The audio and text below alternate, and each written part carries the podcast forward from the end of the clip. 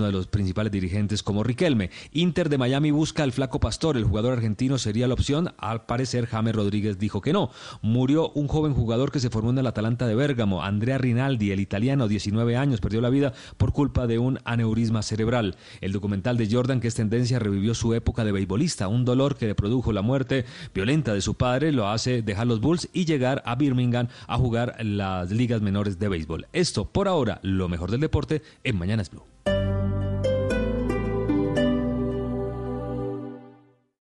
Esta es Blue Radio. Sintonice Blue Radio en 89.9 FM y grábelo desde ya en su memoria y en la memoria de su radio.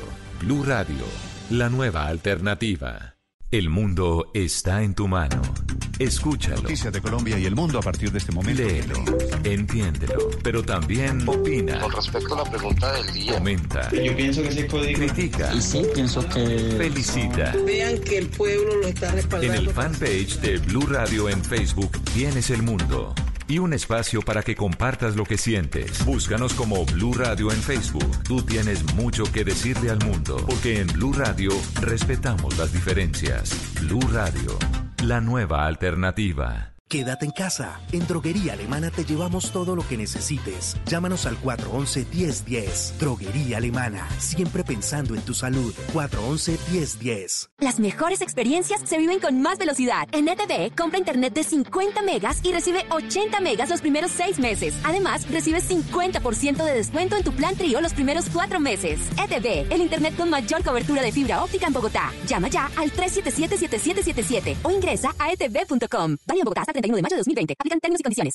En estos momentos asiagos y difíciles, momentos que nos llevan a sacar lo mejor de nosotros como personas y como familias, porque el destino está en nuestras manos, debemos actuar con solidaridad y responsabilidad, respetando y acatando las decisiones de nuestros gobernantes, protegiendo a nuestros abuelos y a los menos favorecidos, para mostrar al mundo nuestra resiliencia y nuestra capacidad de adaptación tenemos que ser mejores juntos. Numeral Yo me cuido, yo te cuido. Blue Radio, la nueva alternativa. En Droguerías Cafam pide tus domicilios sin salir de casa. Llama al 650-5222 o compra en drogueríascafam.com.co. Encuentra tu droguería Cafam también en Éxito, Carulla, Surti Mayorista y al costo. Aplican condiciones y restricciones. Vigilado Supersubsidio. Así es como Andrés cree que suena cuando canta con los audífonos. Pero así es como lo escuchan sus hermanas desde el cuarto del lado.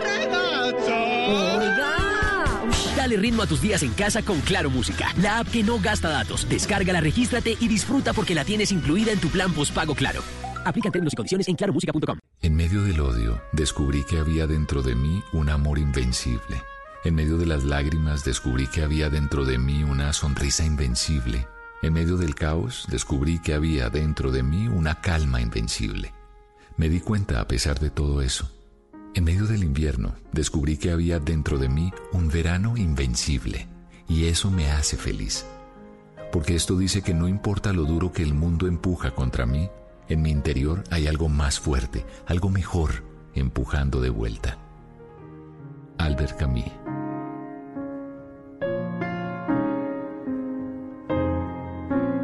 Blue Radio, la nueva alternativa.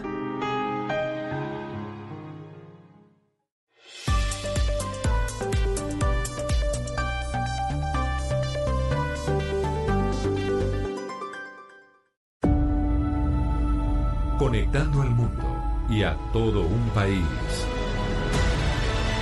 Oscar Montes, Ana Cristina Restrepo, Hugo Mario Palomar, Diana Mejía, Gonzalo Lázari, Valeria Santos, Rodrigo Pombo y Camila Zuluaga lo acompañan desde este momento en Mañanas Blue.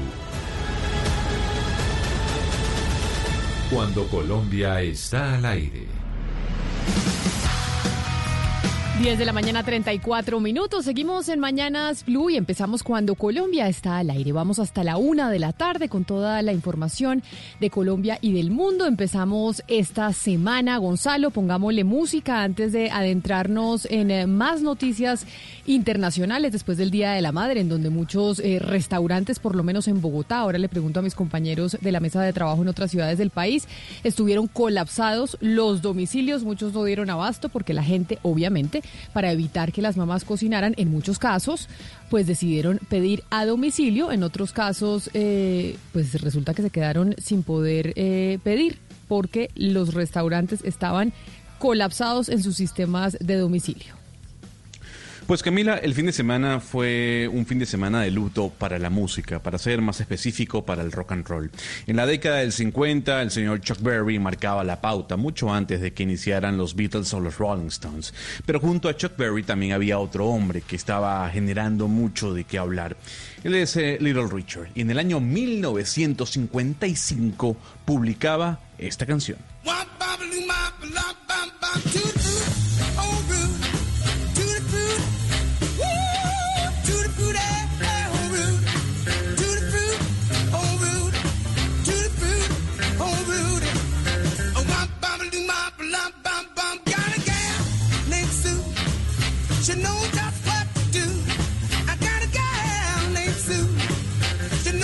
Y con este clásico, sin duda, y con el luto de la música, como lo dice Gonzalo, le preguntan a Cristina en Medellín cómo estuvieron el tema de los domicilios, porque en Bogotá fue una locura, que, que no sé cómo habrá sido en la capital antioqueña. Eh, buenos días Camila y buenos días a todos los oyentes. Sí, aquí eh, en algunos lugares se reportó algunos problemas también por la sobrecarga de servicio de domicilio. También eso tiene que ver Camila en gran parte, pues porque la gente lo deja todo a última hora. O sea, el día, el domicilio del Día de la Madre no se pedía el Día de la Madre. Es que ni siquiera cuando se reservan, ni siquiera cuando se reservan restaurantes, había que hacerlo con mucha anticipación. Y ya desde el día viernes se, se, empezaban a, a poner avisos algunos restaurantes diciendo estamos, estamos completamente eh, copados, no podemos atender más. Si usted me pregunta por el domicilio que mi esposo y mis hijos pidieron a mi casa, llegó delicioso, calientico, espectacular, a las 12 del día en punto, la dueña del restaurante estaba en la puerta ella misma trayéndolo. Ah, bueno, qué machera, porque ACODRES, eh, que es la asociación precisamente de comerciantes de la industria de alimentos, envió una comunicación en donde dice que el 18% de los establecimientos gastronómicos del país intentó atender la demanda total del Día de la Madre, que intentaron que obviamente no todos están preparados porque no todos tenían esas eh, plataformas o mecanismos para poder generar este tipo de servicio a domicilio. Le pregunto en Cali, Hugo Mario, ¿eso cómo estuvo? ¿La gente se quejó, no se quejó? ¿Qué pasó con los restaurantes que al final es uno de los sectores más afectados por, eh, por el coronavirus? No solamente los restaurantes, Camila, las pastelerías, las panaderías, desde muy temprano, todo el domingo estuvieron eh, sobre pedidos. Eh, Camila, colapsó la plataforma Rapid. Eh, creo que tuvieron inconvenientes porque no soportó la, la, cantidad de demanda de usuarios. Eh, muchos domiciliarios en las calles, los pedidos llegaban hasta con dos y tres horas de retraso cuando llegaban porque muchos fueron cancelados. Pero bueno, digamos que es una buena noticia en medio de, de las pérdidas que ha sufrido el comercio por, por cuenta del confinamiento. Y básicamente, Oscar, es repetir lo que pasa normalmente los días de la madre, pero en una mecánica distinta, porque los días de la madre siempre había que hacer fila en los restaurantes, salir de las ciudades era un trancón imposible. O sea, el día de la madre siempre era un día muy congestionado en todos lados. Lo que pasa es que ahora mm. estamos viendo que se está trasladando a otro tipo de mecánica. Camila, era repetir la misma historia, pero esta vez por las por la parte virtual. Efectivamente, aquí en Barranquilla, Camila, mire, le cuento, hubo pedidos que se hicieron a las once y media de la mañana y eran las cinco de la tarde y no habían llegado los pedidos.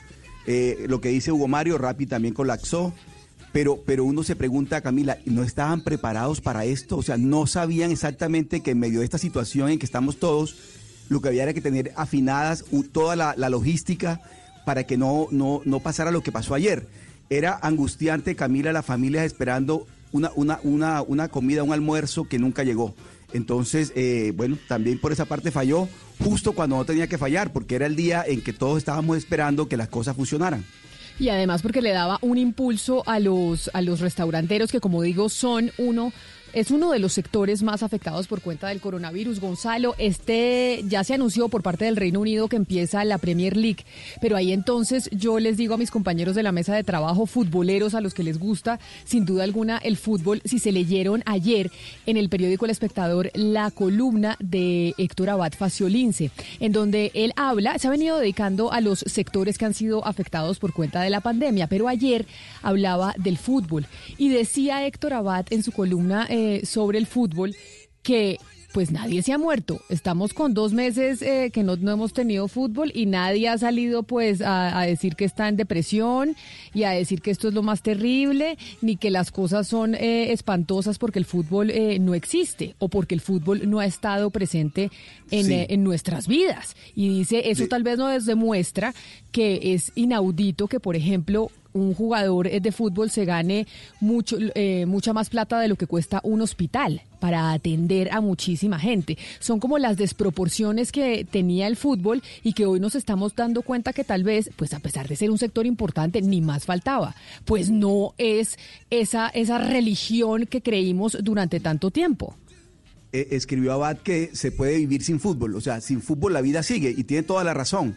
Eh, Camila, pero no sigue la vida cuando no, cuando no hay médicos, por ejemplo, cuando no hay personas que atiendan en estas, en estas crisis. Pero, pero, Camila, me llama la atención con el tema del fútbol, que a pesar de todo lo que está ocurriendo, fíjense que ya Alemania dijo que ya están en campos de entrenamiento los jugadores. Es decir, la, industria sigue. Jorge Valdano escribió en El País de, España una columna también muy buena, Camila, diciendo exactamente eh, que lo que se está moviendo es la máquina, la máquina que tiene que producir que tiene que seguir produciendo dinero. Valdano decía de una manera muy, muy, muy, él es muy, muy buen escritor además, decía que no se puede detener la máquina. Pero es que la máquina, si usted la mueve sin tener las precauciones, los riesgos que se están corriendo son muy altos, Camila. Y es que, es que claro, Camila, los, los salarios tal vez son desproporcionados para los futbolistas y, y obviamente pues hay profesionales, es una de las reflexiones que nos deja la pandemia, que merecerían una mejor suerte salarial que los propios futbolistas, pero, pero no podemos desconocer que el fútbol es un jalonador de la economía a nivel mundial, Camila. Y no, y no, lo, y no lo desconoce, no lo desconoce, no desconoce. Además que a todos nos gusta el fútbol. Yo soy hincha de millonarios, nos emocionamos con la selección Colombia, pero la sobredimensión que sí estaba teniendo el fútbol, los, los pases ultramillonarios, las diferencias, es que lo que un jugador de fútbol se gana más, como dicen, eh, como dice Héctor Abad, lo que vale un hospital. Pero no solo eso, mm, veíamos los, de, los periodistas deportivos acaparando en gran medida la agenda noticiosa y discutiendo una cantidad de cosas sobre el balón y demás, cuando finalmente el mundo tiene otras cosas mucho más importantes que esta pandemia nos demostró, dos meses sin fútbol y no ha pasado nada. Camila, lo que pasa es que aquí también hay que mirar una cosa. Yo hasta el momento, y lo he buscado, lo digo porque lo he buscado, estudios que hagan una asociación entre el no ver fútbol y el nivel de estrés. Sobre todo, y ahí sí creo yo, pues eh, esto sí es puramente intuitivo, yo diría en algunos hombres el nivel de estrés que ellos liberan los domingos, o que muchas personas, no solamente los hombres liberan los domingos cuando ves fútbol. Y que acordémonos que en esta pandemia todo ese estrés lo que se está manifestando es en violencia intrafamiliar. Entonces, claro, si vamos a hablar de la economía y del fútbol, todo lo que dice Héctor Abad en su columna es cierto, pero hay que también mirar eso del fenómeno de, abstinencia, por llamarlo así, qué es lo que provoca y cómo se libera esa tensión o ese estrés en lo que eh, se conoce, un en lo que vemos. De abstinencia. O sea, Ana Cristina, lo que pasa es que yo creo que no hay que ir al extremo, al igual que Camila. Yo creo que ya satanizar el hecho de que tiene que haber un síndrome de abstinencia para saber lo importante que es el fútbol es exagerar un poco la situación. Es, es tal vez el ocio que más siguen las personas en todo el planeta. Eh, Gonzalo, un doctor Pombo. Eh, religión, eh, no importa la religión, no importa la raza, la gente sigue el fútbol. Decir acá en el programa que podemos vivir sin fútbol es una barbarie. Pues entonces podemos decir, podemos vivir sin deporte, básicamente. No, no, no, pero, Gonzalo, no. Lo que se está diciendo. el mensaje, Gonzalo, iba apuntalando a, digamos, la jerarquización y la priorización de los valores sociales. Y yo creo ciertamente que acierta Héctor Abad cuando, pues, de alguna manera evidencia que podemos cambiar algunos hábitos sociales estructurales y eso, pues, eh, está bien. Eh, lo que me parece, digamos, mal es que esos cambios sociales estructurales sean cambiados por el Estado a través de regulación legislativa o reglamentaria. Eso debe ser propio de las libertades de los individual, eh, Claro. las libertades individuales de los agentes de un mercado libre. Y entonces, si Pero el día de mañana pero- nos vuelve a gustar tanto el fútbol que amerite que al señor eh, Messi se le pague una millonada, pues eso No, va a pero- suceder. Lo que no puede pasar es una regulación desde el Estado que Un limite las libertades individuales. Doctor Pombo, pero no nos vayamos tan lejos. Un futbolista en Colombia, en Barranquilla, se gana 300 millones de pesos al mes. ¿A usted le parece que eso tiene lógica de verdad? O sea, como están Total, las cosas hoy, pero que claro. un futbolista se gane 300 Ah, no, como están las millones de cosas hoy, pesos no. en una ciudad como Barranquilla. Seguramente, Pero- seguramente la pandemia, Entonces- repito, va a cambiar hábitos ¿qué pasó con la- estructurales. ¿Qué pasó con el coronavirus? Que está poniendo las cosas en sus sitios. Ese futbolista habló con el equipo de fútbol, con el junior, y dijo, yo me voy a bajar el sueldo. Se lo bajó en un 50%. Entonces está bien. Es decir, las cosas tienen que llegar a una proporción justa. Es que lo que dice, lo que dice Gonzalo de que es que es un- más o menos una herejía afirmar que se puede vivir sin fútbol, no es cierto. Se puede vivir Pero sin usted lo fútbol. acaba de decir, ¿no? ¿Cierto ¿Cómo, sí? cómo usted va a decir que se puede vivir sin fútbol? Pero entonces, claro, do- como se entonces, puede un vivir sin muchas cosas. A ver, ah, entonces se puede vivir sin béisbol, sin los deportes, sin un mundial. Usted se, o sea, muere, se puede, usted se muere si no ve, Pues, si no ve no, béisbol, si no, ve Oscar, fútbol. Pero, pero, Lo- pero lo Oscar, yo creo que aquí, yo fuente- creo que Es, es una fuente Yo creo que hay que, hay que mirar una cosa, y es que nadie No, quiere, un- nadie quiere vivir sin fútbol, nadie quiere vivir como estamos viviendo ahorita, pero sí hay reflexiones que se pueden hacer en este momento y es que yo que no soy una seguidora del fútbol, yo veía a través de mi esposo todas las discusiones a través del fútbol, yo veía como estos niños se ganan de pronto 300 millones de dólares, 100 millones de dólares, la estética alrededor, el materialismo alrededor, niñitos de 5 años vestidos todos con un uniforme carísimo, camisetas que venden carísimas, había una burbuja que además estaba Exacto. generando una estética alrededor del fútbol que era horrible, perdón, ya el fútbol se había perdido el valor del juego y estaba contaminada por una estética que estaba ya mandada a recoger y qué bueno que se estén replanteando esa estética y esa burbuja porque le estaba haciendo un daño al fútbol. Y nadie, y como dice usted Valeria, nadie ha dicho que hay que vivir sin fútbol, es que tampoco es llevar la argumentación a los extremos, pero sí es mostrar que esta pandemia nos ha dejado, entre otras cosas, eh, ver y reflexionar acerca de la vida que estábamos teniendo antes. Y por ejemplo, eh, dice Héctor Abad en su columna que el silencio del fútbol internacional, el silencio de los periodistas deportivos que se quedaron sin tema, porque cuando, antes dedicaban horas y horas a discutir precisamente eh, el fútbol, esta ausencia de goles, de repeticiones en cámara lenta, de discusiones eternas sobre el offside o una mala involuntaria, sobre desafíos clásicos, chismes, novias o millones de euros por traspasos, pases y contratos, todas esas ausencias que no nos hacen falta, nos ha recordado algo importante, que el fútbol no es tan importante.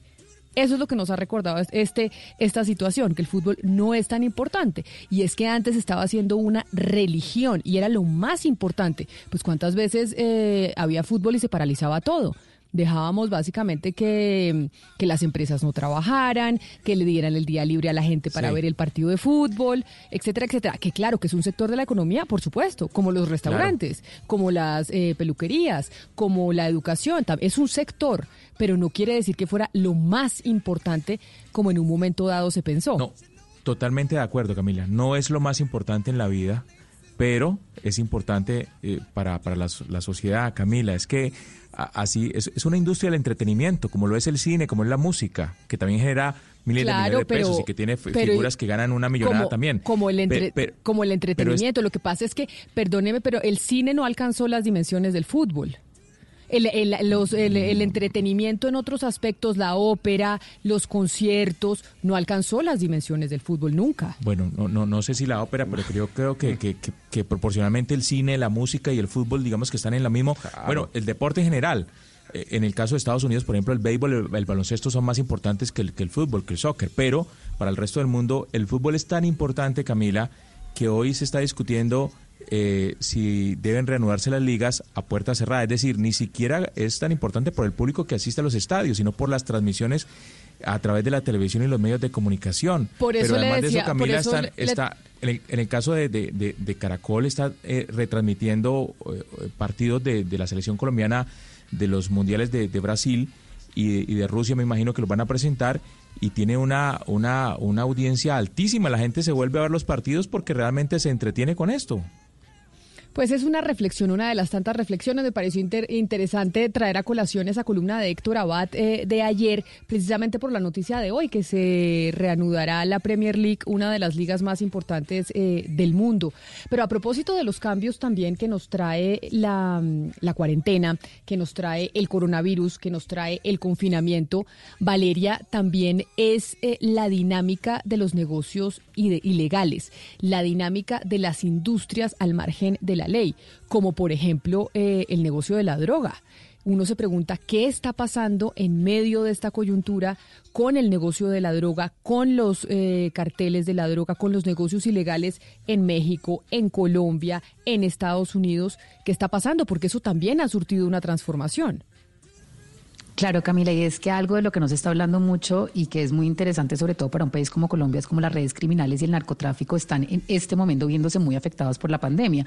Pero como el crimen organizado, Camila, siempre ha sido tan resiliente, digamos, pues también se está logrando reinvertir en este momento. Si uno se pone a pensar, evidentemente, pues el coronavirus ha afectado la demanda, pues porque no hay noche, no hay vida nocturna, no hay bares, entonces ha, ha ocasionado primero, pues que los precios de la droga se suban, no solamente en el país, sino también en Europa. Por ejemplo, un gramo de coca en Colombia un gramo de coca en Colombia aumentó 4 mil pesos, pero ahora se está vendiendo, por ejemplo, en Europa 220% más cara la dosis de cocaína en el mundo. Entonces también están teniendo problemas almacenando la droga porque no la pueden sacar tan fácil. Es decir, el narcotráfico en Colombia, en México y en el mundo entero está cambiando y está, digamos, surtiendo un proceso muy interesante de reinvención y eso también, digamos, debe, debería tener alerta a las autoridades para mirar a ver cómo se le adelantan a los narcos en este momento, Camila.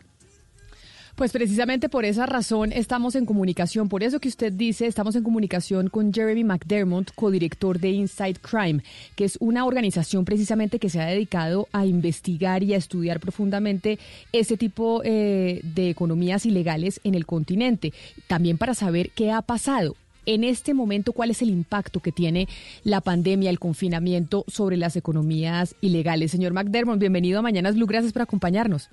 Muchas gracias, Camila.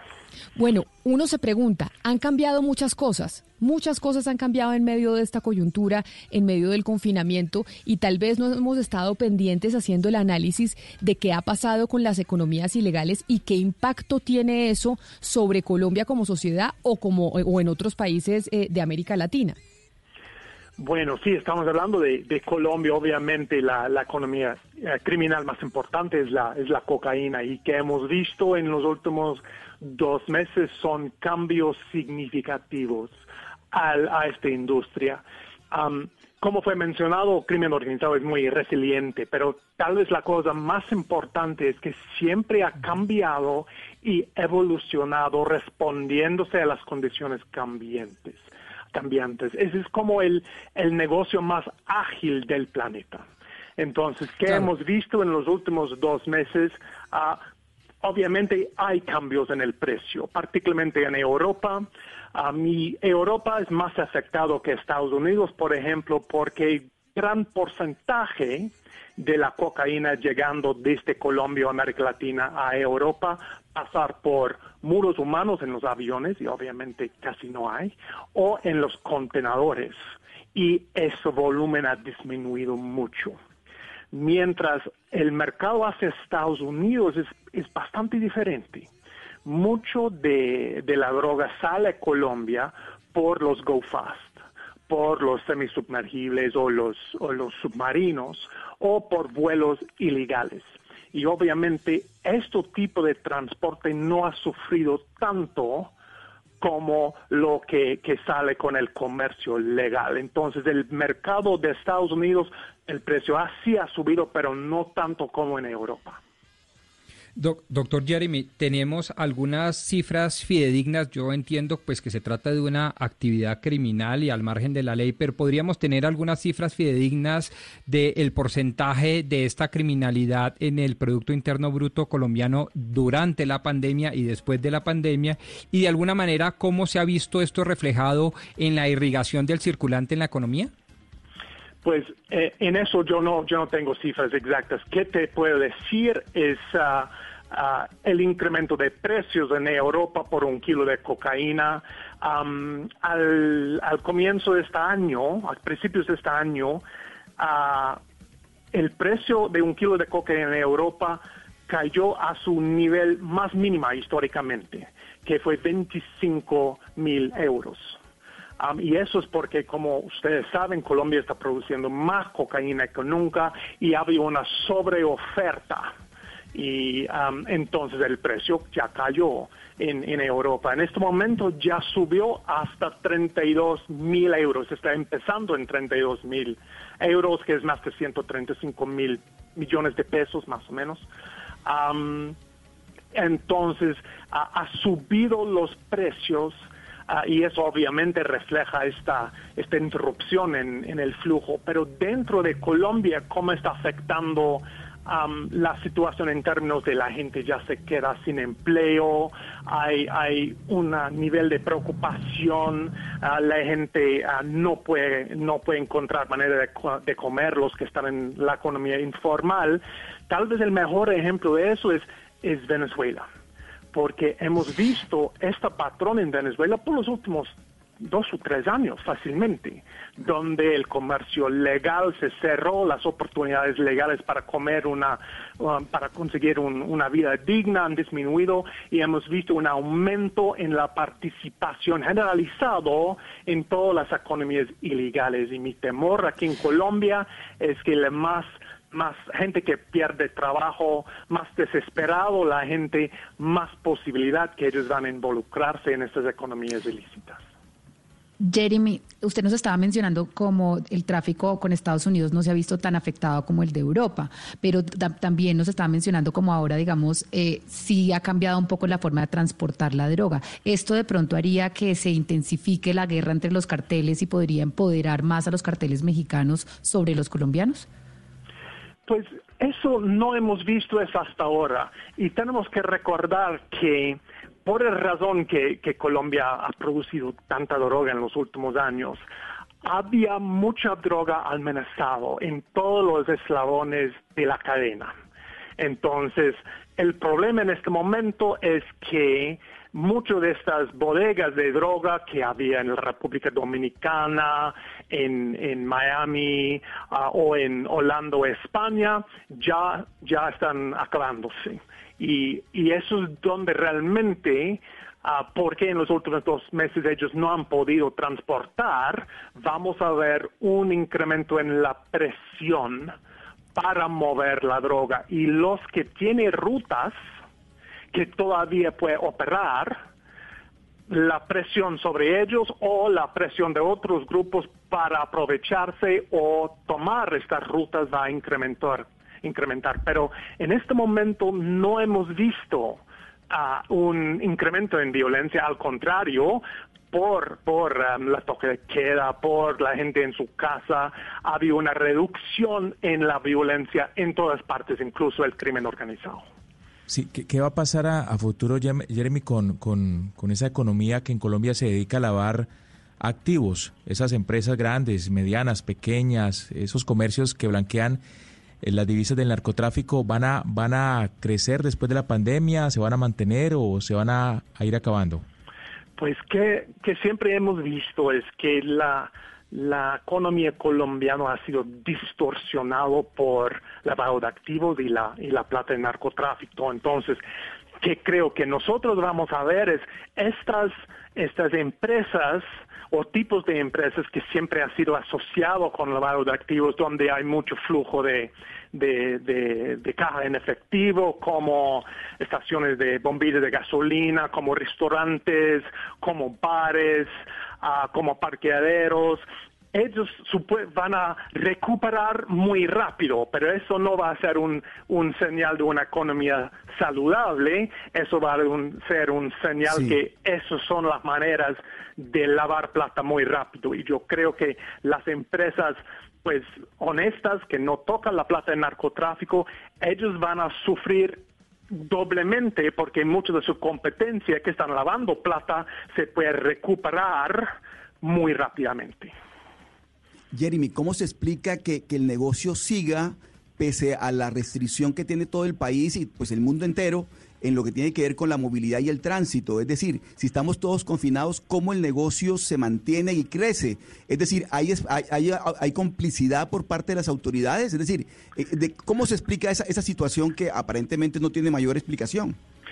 Pues el, me imagino que está hablando más del consumo y la entrega de drogas porque obviamente uh, un gran porcentaje de la droga en todas partes está vendido en ollas que son uh, uh, sitios en la calle pero y los discotecas y los bares etcétera. Obviamente este negocio ha colapsado. Que ha aumentado es como el rápido narcotráfico que son los domicilios entonces, si usted sabe navegar el dark web, uno puede ah, comprar su droga que va a llegar en paquetes o con un mensajero que tiene permiso para salir. Entonces, eso sí ha también cambiado o revolucionado la distribución de droga en los países de consumo. Eso quiere decir, eh, señor McDermott, básicamente que la distribución de la droga ha migrado a mecanismos igual que, que, otros, que otras cosas, como por ejemplo los supermercados, los restaurantes. La droga también migró hacia los domiciliarios, hacia aquellos que tienen permiso de estar en una moto, en una bicicleta, repartiendo la comida pero en, esa, en esta oportunidad reparten droga. Exactamente, exactamente igual. Don Jeremy, yo le pregunto, hablando de esa nueva disposición que hay a la hora de entregar droga, yo me quiero ir a un plano más general, me quiero ir a América Latina. ¿Cuál es la nueva ruta que hay de la droga, don Jeremy? Muchos hablan de Venezuela, otros hablan de Centroamérica. ¿Cómo está ese eje entre Colombia, Venezuela, México? ¿Cuál es la ruta que se está utilizando en este momento para distribuir la droga en esta parte del mundo? Pues depende en el, destino final, ¿cierto? Si el destino final es Estados Unidos, ah, casi todo pasa, o la gran mayoría pasa por Centroamérica, está manejado por los mexicanos. Pero desde hace más de 10 años, los colombianos han decidido que no vale la pena exportar a Estados Unidos, donde un kilo vale 25 mil dólares, hay alto riesgo de interdicción, extracción, expropiación de, bienes. Entonces, ellos han desarrollado otros mercados. Europa, obviamente, pero mira, Australia, el precio de un de cocaína es más de 100 mil dólares allá. China, más de 50 mil. Entonces, las rutas han cambiado. Los colombianos han sido los pioneros en explotar en una manera muy agresiva y desarrollar nuevos mercados. Entonces las rutas han cambiado, dependen del destino final. Obviamente el narcotráfico es como agua. Eh, intentar pasar por, por el camino de menos resistencia. Y obviamente Venezuela es el país de menos resistencia en América Latina, entonces es uno de los países de tránsito muy importantes. Jeremy, pero en este momento existe una oportunidad para que las autoridades también entiendan cómo se está reinventando el negocio, entiendan que el negocio está un poco más vulnerable y puedan acelerar, digamos, la lucha contra el mismo. ¿Han en este momento eh, cogido más personas, eh, arrestado más, desmantelado más carteles o las autoridades no han entendido este cambio tan rápido que está teniendo el negocio en este momento? Pues obviamente en este momento las prioridades de los gobiernos no son concentrados en el narcotráfico ni el crimen organizado, obviamente es en la salud de sus ciudadanos. Entonces, en un sentido, la presión sobre los grupos de narcotráfico es menos que antes.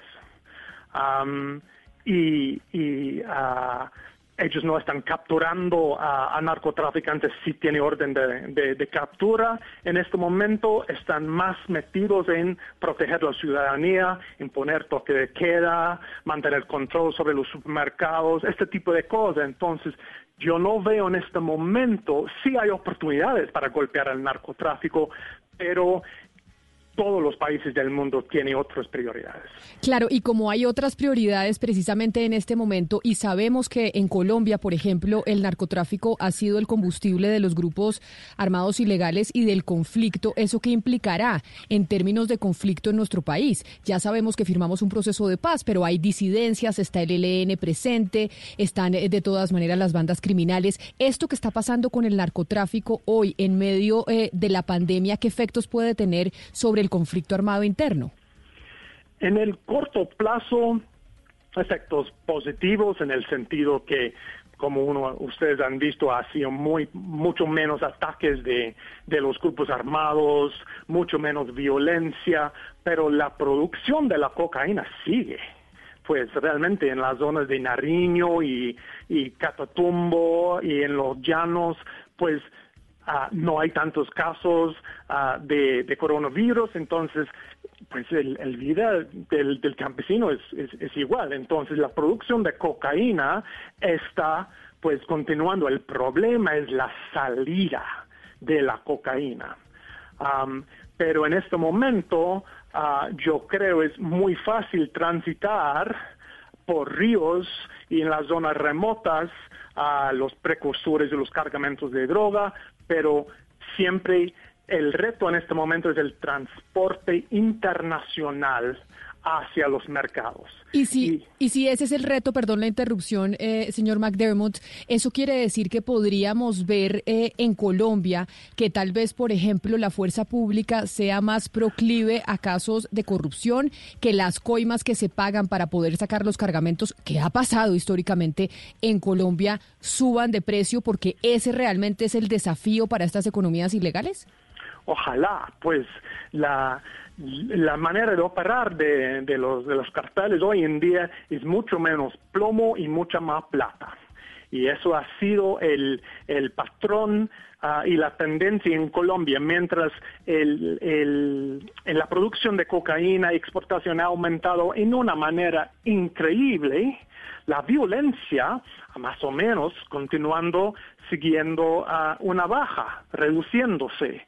Entonces, la necesidad de violencia y la utilidad de la plata hoy en día más relevante que nunca en Colombia. Pues muy interesante esta óptica de los cambios precisamente que nos está trayendo el, el coronavirus, la pandemia en todos los sectores, pero también a las economías ilegales. Y por eso, eh, señor McDermott, yo creo que usted era la voz más autorizada porque han venido estudiando durante muchos años este, estos sistemas aquí en América Latina y creo que su descripción ha sido eh, bastante acertada, pero sobre todo muy pedagógica. Mil gracias por habernos atendido hoy aquí en eh, Mañanas Blue cuando Colombia está al aire. Mil gracias. Hasta luego.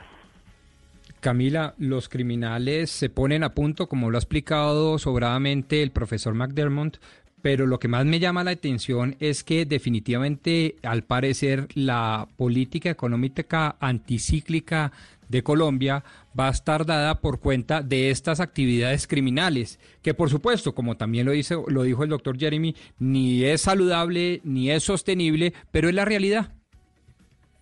Es la realidad, así es, es la realidad, Hugo Mario, y, vamos a ver cómo al final eh, las economías ilegales, pues increíblemente le van a inyectar eh, dinero a la economía como ha sido siempre en Colombia. Es que eso, eso no, eh, no se puede tapar el sol con un dedo.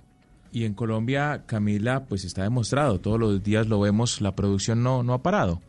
Así haya dificultades para el tema de la comercialización o el tráfico de, de estas sustancias la producción en regiones como el Cauca no para y todos los días continúan los asesinatos, los crímenes y estos grupos armados ilegales ejerciendo como si fueran un Estado en estos territorios principalmente eh, habitados por comunidades eh, negras, indígenas y campesinas.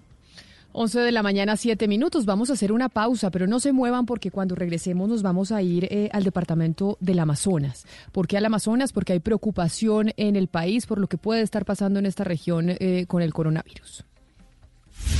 Colombia está al aire. ¿Estás bien? Si estás sufriendo algún tipo de maltrato, sientes miedo, tristeza o tienes alguna duda sobre tu vida sexual o tus relaciones familiares, podemos ayudarte. Entra a porquequieroestarbien.com, un centro de apoyo en línea para ti cuando lo necesites. Una alianza de la Fundación Santo Domingo y Profamilia, donde te acompañamos, te escuchamos y te ayudamos. Ingresa a porquequieroestarbien.com. Comunícate al 300-912-5231 o escríbenos a nuestro WhatsApp 320-616-2424 con el apoyo de Blue Radio. Estamos enfrentando un momento muy difícil, no solo para Colombia, sino para el mundo. No hay que caer en la desesperación, solo ser conscientes de que necesitamos trabajar juntos. Si no tienes que salir de casa, no lo hagas. Si no tienes síntomas, no vayas a urgencias. En el supermercado compra solo lo necesario. No te lleves lo que otros pueden necesitar. Lávate las manos mínimo cada tres horas. No repliques información falsa. No creas en cadenas de WhatsApp. Para eso estamos acá, para informarte. Al coronavirus lo derrotaremos si todos nos sacrificamos por el otro. Por eso, desde Mañanas Blue, cuando Colombia está al aire, te decimos que aquí estamos para trabajar en equipo, para informarte, porque esta coyuntura necesita de todos. Blue Radio, la nueva alternativa. Colombia está al aire.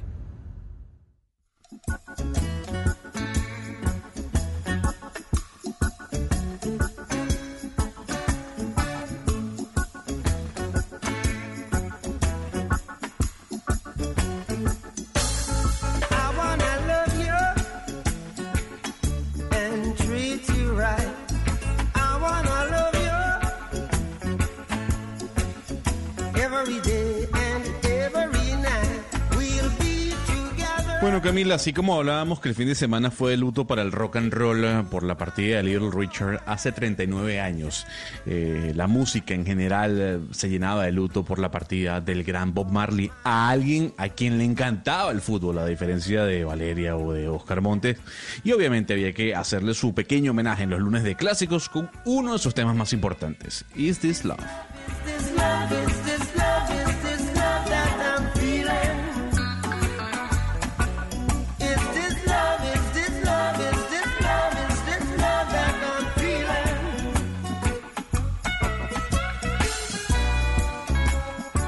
Gonzalo, ¿a usted en Panamá el Internet o la velocidad del Internet eh, le ha disminuido? No, no, no he tenido fallas y no se ha reportado una disminución, por, por lo menos de Cable and Wireless o Cable Onda, que son las compañías que aquí operan en Panamá. Pues en Colombia sí ha disminuido la velocidad del Internet y creo que esa ha sido una de las quejas eh, que han tenido muchas casas que finalmente están trabajando los papás, los niños están eh, conectados a los computadores para estar en clase y es que la velocidad de Internet bajó 19% desde el inicio de la cuarentena, así lo reporta el periódico La República en su primera página. Pero además dice que la reducción del Internet, de la velocidad del Internet en las casas, se dio, de acuerdo a lo que dicen los operadores, porque los usuarios pasaron a hacer un mayor uso de la red residencial. Antiguamente, antes de la, de la pandemia, usaban más el teléfono móvil, pero ahora usted en su casa, pues usa más el Internet desde su casa y eso ha hecho que la velocidad haya bajado en un 19%. De hecho, dice, por ejemplo, el eh, CEO, el presidente de Telefónica Movistar acá en Colombia, Fabián Hernández, que el tráfico de datos de la red móvil en Movistar ha disminuido un eh, 1.82% 82% desde la primera semana de marzo a la fecha. Es decir, se está volviendo lento en Internet porque todos estamos en la casa eh, trabajando y todos estamos conectados para estudiar, para trabajar y demás desde, desde la casa. Ana Cristina, ¿usted le ha, le ha bajado la, la velocidad del Internet? La verdad, Camila, no, no ha disminuido, pues no, no es algo como muy, evidente. En ciertos picos, es decir, hay horas pico en que por supuesto uno siente esa disminución, pero no podría decir que en términos generales siente esa disminución, teniendo, teniendo en cuenta que aquí en mi casa somos cinco personas jalando al mismo tiempo, porque son eh, tres hijos, mi esposo trabajando y yo trabajando, entonces todos al tiempo. Entonces digamos que hay unos picos, pero no podría decir que en general siento que ha disminuido la velocidad, no. Camila, a propósito de esto, le voy a dar unos datos que está publicando la Universidad ICESI, FENALCO y algunas agencias eh, de investigación de mercados a propósito de lo que están haciendo los colombianos durante la cuarentena. Se dedican la mayor parte de los colombianos en el tiempo libre durante este confinamiento, adivine qué, a ver películas y series. El 63% se dedican a eso en el tiempo libre, el 48% a comer y a cocinar, el 42% a descansar, el 36% a escuchar música, el 32% a leer, el 32% a jugar con los niños y el 28% a hacer deporte en casa. Pero el consumo más alto dentro de quienes ven películas y series lo tiene Netflix, Camila, 73%, luego vienen los cableoperadores y luego los, los medios audiovisuales a través de, de plataformas digitales. Esa es más o menos la, la, razón por la cual pues se ha disparado el consumo de plataformas como Netflix. Pero además de eso también Camila, este eh, estudio revela eh, cuáles son las redes sociales y, y, de mensajería que más se utilizan en Colombia en medio de la cuarentena. El 90% WhatsApp es sin duda la, la favorita para, para comunicarse, el 68% Facebook, el 67% eh, YouTube, 56% Instagram, el 44% Twitter. Y obviamente entre los jóvenes, entre los eh, eh, jóvenes entre 18 y 24 años, pues eh, TikTok es una de las favoritas. Es básicamente lo que revela esta investigación, Camila. Así que la gente está conectada. Pero además la paradoja de Netflix, Camila, que ahorita pues está teniendo un boom impresionante, eh, toda la cantidad de usuarios nuevos, pero ya está llegando el momento donde se les están agotando los contenidos nuevos y no saben en qué momento van a empezar a poder producir en los países. Entonces están hablando con diferentes países a ver en dónde es que pueden empezar a producir. Pues primero, porque en este momento ya se les agotan los contenidos nuevos y ellos se quedan ya también al límite. Entonces es también la paradoja de que Netflix también se está viendo afectado. Pero un segundo, es que quería comentarle, Camila, que me gusta cuando usted dijo como en la antigüedad, antes de la pandemia. Ya, eso es- ya esa época antes de la pandemia era como la Pero antigüedad. a mí se es me verdad, hace ya la una muy lejana. eternidad. A mí la pandemia se me ha hecho una eternidad. Yo cuando pienso en las cosas que hice antes de la pandemia, que fue igual ahorita en febrero, o sea, es que no estamos hablando de mucho tiempo, a mí me parece que eso fue hace eso. mucho tiempo. Antes de Cristo. Sí, correcto, en la antigüedad, pero- Oscar. Pero mire, eh, Valeria, estamos viendo muchos refritos. Realmente, por ejemplo, hablando del tema del fútbol, que a mí sí me gusta el fútbol, Gonzalo, pero mire, una cantidad de refritos. Yo no sé cuántas veces he visto un especial que le hicieron a Maradona por allá hace como 20 años, pero lo repiten a las 8, a las 10, el mismo, o sea, la cantidad de refritos que estamos viendo, obviamente que estamos consumiendo mucha información y todo lo demás, pero es que realmente, pues, lo- todas, las, todas las programadoras se Pero usted quedaron tiene con- Netflix, con lo que tenían grabado. Sí, no, no, yo, es decir, yo tengo todo, la, yo, yo consumo en general mucha, mucha información de toda la que se produce, pero como veo tanto tema del, del deporte, del fútbol, eh, estos canales están realmente repitiendo la primera entrevista que le hicieron a Messi. Ah, o sea, usted habla de los 16 canales años. deportivos, o sea, Fox, Los canales ESPN, deportivos. todos los deportivos. Pero mire, Los deportivos. Sabe que este fin de semana le seguí el consejo a Gonzalo Lázari, últimamente se los estoy siguiendo, y uno de los estrenos que hubo eh, el 5 de mayo, de hecho, en eh, Netflix, en esta plataforma, fue el documental de Michelle Obama, Becoming. Gonzalo, que a mí me encantó. El documental, si ¿vio? no se lo han visto, se lo tienen que ver. Impresionante. Increíble, Camila, increíble, de verdad que increíble. Además, yo no sabía que la señora era tan alta. Yo no tenía ni idea de que la señora era ¿Cómo? Pero usted nunca la vio al Es lado de Barack mire, Obama. mire, eh, Camila, No, o sea, Camila, no. es mejor, es mejor el documental que el libro, porque a mí el libro me fascinó. Eh, el pues, libro me pareció que buenísimo. El, el documental cuenta muchas cosas del libro, pero además cuenta la gira sobre el libro. Entonces es la gira contando el libro. Entonces usted en el documental sí ve muchos eh, episodios que ella narra en su libro, pero además entonces ve cómo va haciendo eh, esa gira y a través de diferentes entrevistas que tuvo en la gira por los Estados Unidos, pues va narrando diferentes eh, capítulos o escenas que salen en el libro. Pero es eh, un gran documental. Es decir, si usted está Es como cansado de los detrás de cámara, ¿no? Sí. Detrás de cámara de la gira. y si usted libro. está cansado de los refritos, veas el documental. Del no, de verdad, yo lo vi, yo lo vi el No, viernes sí. y dije, No, bueno, me voy no a poner a ver este, este documental y Gonzalo le anota un punto en su bien. en su No, No, recomendación. además, gracias a Pero- ese pero a documental, Camila Gonzalo se volvió demócrata y feminista.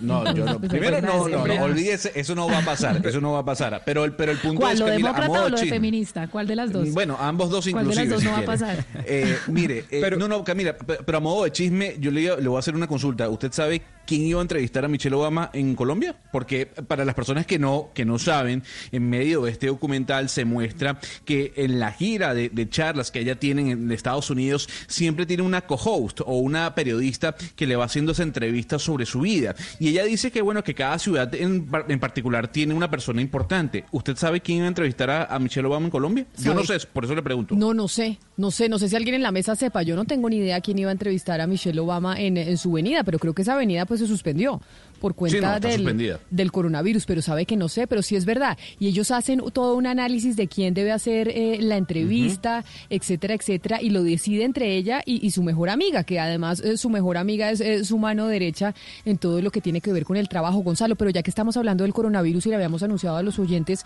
lo del Amazonas, la situación en el Amazonas es muy preocupante y lo habíamos mencionado aquí ya creo que hace eh, dos o tres semanas.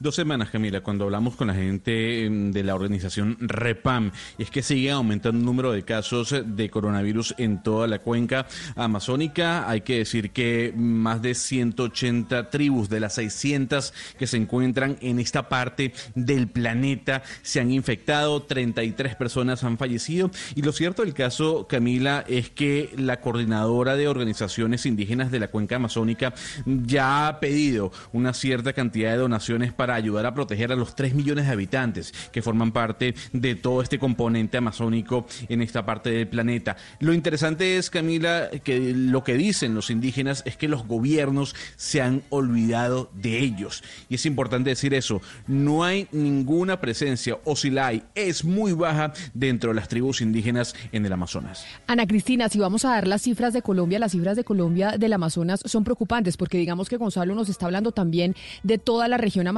en el continente, pero lo que está pasando en Colombia ha prendido las alertas desde la semana pasada. Sí, Camila, porque es que estamos hablando de un departamento que tiene 74.541 habitantes. Eso es muy poquita gente para que estemos diciendo que hoy tiene 527.000 casos. Eso es, eh, eso es una exageración. Y más si tenemos en cuenta que hace eh, prácticamente un mes, un poco menos de un mes, había solamente cuatro casos detectados. Entonces, siempre la comparación se hace eh, pues a partir no solamente de, la cantidad de pruebas que hagan, sino también de la población que tiene. Entonces, mire, 74.541 para 527 casos infectados, pues es un dato brutal. Y no solamente en Leticia, en Leticia se están eh, presentando los contagios, porque ya se sabe, por ejemplo, que ha habido fallecimientos en Puerto Nariño, también en Amazonas. Pues precisamente por eso que estamos comentando la situación tan compleja que está viviendo el Amazonas. Nos acompaña hasta ahora el secretario general de la Coordinadora de las Organizaciones Indígenas de la Cuenca Amazónica, el señor José Gregorio Díaz Mirabal. Señor Díaz Mirabal, bienvenido a Mañanas Blue. Gracias por estar con nosotros. Muy agradecido a Mañanas Blue. Un honor y un placer eh, compartir nuestras preocupaciones, nuestras emergencias y nuestras propuestas. Saludo a toda la Amazonía colombiana y a nuestros hermanos indígenas de Colombia. Señor Díaz Mirabal, desde hace ya dos semanas nosotros aquí en este programa hemos eh, estado atentos sobre el, el, Amazonas y el impacto que puede tener el coronavirus, porque sabemos que hay muchas condiciones que son eh, precarias en esta región y que el coronavirus puede ser devastador. Sin embargo, quisiera escucharlo de su propia voz y es cuáles son las alertas que ustedes hacen sobre lo que está pasando en el Amazonas en este momento por cuenta de la pandemia.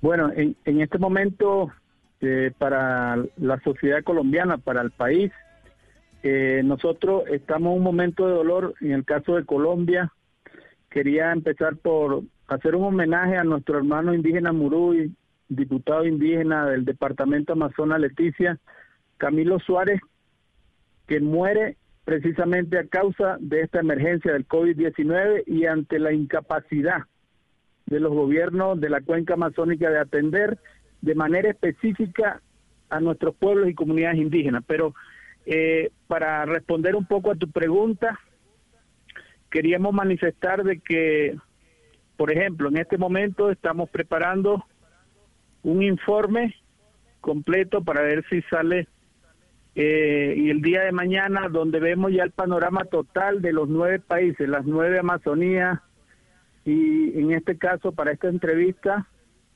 nuestra gran preocupación es los pueblos transfronterizos, nuestros pueblos indígenas que están en la frontera. En el caso de Colombia, Venezuela, Perú y Brasil estamos conectados en la frontera. Eh, consideramos sí. que el, el pico de emergencia, o sea, lo más grave va a venir a final del mes de mayo y las primeras semanas de junio, donde se va a ver realmente la emergencia y por eso hacemos un llamado, en este caso, al gobierno colombiano, al presidente Iván Duque, que atienda los llamados de articulación de las organizaciones indígenas. Solo para decirte algo, hace un mes y unos días, el 2 de abril, solamente teníamos 819 contagiados y 9 fallecidos en toda la cuenca amazónica, pero no había ningún hermano indígena, ninguna hermana indígena, ni contagiado ni fallecido. Para el día de hoy, aproximadamente, lo vamos a sacar en nuestro informe esta tarde o mañana, ya superamos los 40 mil casos de contagios en la cuenta en la cuenca amazona desde de 819 casos para hoy pasamos a 40 mil casos de infectados ya superamos la cifra de 2.000 fallecidos y en, en el caso de los pueblos indígenas eh, vamos ya superando la cifra de 300 infectados y más de 80 fallecidos. O sea, e- es alarmante. Se puede producir un genocidio en toda la cuenca amazónica porque también tenemos problemas de, hay muchos subregistros, no hay datos oficiales sobre los pueblos indígenas en esta pandemia. Claro, señor Díaz Mirabal, usted es indígena, usted lidera a, una gran cantidad de personas eh, dentro de la cuenca amazónica. Usted fuera del aire me, me- me- me comentaba que ustedes presentaron un proyecto para que esos pueblos indígenas luchen de la mano con el gobierno en contra del coronavirus. Ya, por ejemplo, el presidente Vizcarra de Perú dio, el visto bueno para que ese decreto de trabajo eh, común entre ustedes y el gobierno se aplique. ¿Qué ha pasado con el presidente Iván Duque? ¿Qué ha pasado con el gobierno de Colombia? Eh, ¿Le han dado respuesta a esa solicitud de que los indígenas trabajen de la mano con el gobierno? Bueno, este, para antes de responderte quería te- decirte que somos casi 3 millones de indígenas en la cuenca amazónica y nosotros realmente estamos muy preocupados porque para 3 millones de indígenas aproximadamente hay 10 hospitales y de esos 10 hospitales en los nueve países es para todo el mundo, no es atención específica solo a los pueblos indígenas. Y con respecto a tu pregunta, eh, nosotros saludamos ese decreto del presidente Vizcarra de Perú, pero lo exhortamos en este momento a, a que se cumpla ese decreto, a que se cumpla realmente ese decreto y que se incorporen las organizaciones indígenas. En este momento le hago un llamado con mucho respeto al, presidente de Colombia, Iván Duque, de que la vida está por encima de la politiquería, la salud está por encima de las diferencias ideológicas. Eh, nosotros queremos que también tome en cuenta este paso que ha dado el presidente Vizcarra del Perú, que lo haga en este momento. Nosotros en la Amazonía colombiana estamos representados por la OPIAC, la Organización de Pueblos Indígenas de la Amazonía colombiana. Su presidente Julio César López ha, ha hecho un llamado urgente al gobierno de que articule política, que se siente en una mesa y se empiezan a hacer acciones de atención a nuestros pueblos. En ese Se- se- sentido, yo Díaz. respaldo ese llamado al presidente Duque. Por favor, presidente Duque, siga, haga un decreto, haga un llamado, como lo hizo el presidente Vizcarra de Perú, y por favor que lo que, que pida también a los demás presidentes que lo hagan, porque estamos en una situación ante las puertas de un etnocidio en la Amazonía colombiana. Señor Díaz, lo que está pasando justamente entre Leticia y, digamos, la población fronteriza brasileña que es Tabatinga es impresionante, porque al final llegó el virus a la, a la Amazonía colombiana por Tabatinga. Eh, Enfermos de coronavirus cruzaron la frontera para poder ser atendidos en el hospital de Leticia. Y uno mira que es que al final la frontera no existe. Y al mismo tiempo uno mira que de pronto Iván Duque no está hablando con el presidente Bolsonaro. ¿Usted cree que falta articulación entre los tres presidentes y sobre todo entre Iván Duque y Bolsonaro? ¿Ellos se han sentado a hablar, han pautado, creado alguna política en conjunto o falta comunicación entre los dos? Eh, yo siento que el, ningún gobierno, en este momento lo del presidente Vizcarra de Perú, ojalá sea, se, se haga realidad, ese decreto se, se aplique, pero ni en Brasil, ni en Colombia, ni en ningún país de la Amazonía hay un protocolo específico para atender esta emergencia ante el COVID para los pueblos indígenas. No lo tiene. Ningún ministro de salud en este momento lo reto a decir si tiene un protocolo específico en, la parte fronteriza, donde están nuestras comunidades, en la, en, en la sierra, en la Amazonía, no existe. Entonces, considero que en este momento de emergencia, tanto el presidente Bolsonaro, que también está muy cuestionado por las organizaciones indígenas de Brasil, en este caso la COYAVI, donde en- que tiene sede en Manaus, que hay un caos en, Manaus, hay un caos en, en, Leticia, en Tabatinga, y allí pasa lo mismo. Por ejemplo, en Leticia, hasta hace poco, 200 cas- 230 casos confirmados, de esos 230 son, son hermanos indígenas. Ya van 23 muertos indígenas y no hay una respuesta efectiva. Del lado de Brasil es la misma es la misma situación, 266 casos. Eh, los hermanos indígenas si van a Colombia, si van a Brasil, no hay una atención específica y esto es grave. Y si lo trasladamos a Perú, en Iquitos, van 1.595 casos. Los hospitales colapsados, en ningún hospital de la frontera entre Colombia, Perú, Brasil, hay unidades de, cuidado intensivo, no hay ambulancia, no hay aeroambulancia por lo, de difícil acceso, no hay equipo de atención y prevención, médicos renunciando, hay médicos en, en Iquitos que han muerto no hay protocolos específicos para la atención de nuestros hermanos indígenas. Por eso hago un llamado una vez más, que la vida está por encima de todo y que podamos, ya sea un decreto, un llamado, como se llame, presidente Duque, urgente, a reunirse con nuestras organizaciones, con la OPIAC, con la UNIC. Secretario Díaz Mirabal, eh, durante las últimas semanas le, hemos estado haciendo el seguimiento a lo que está sucediendo en el Amazonas y eh, varios entrevistados nos han dicho que esto tiene mucho que ver con eh, factores culturales, hábitos en estas comunidades indígenas. Yo quería que usted nos comentara un poco sobre esos hábitos y qué tanto se ha comunicado, qué tanto ha podido ser posible algo de pedagogía dentro de estas comunidades para que esos hábitos que son, digamos, que favorecen el contagio no se sigan dando o no ha sido eh, posible?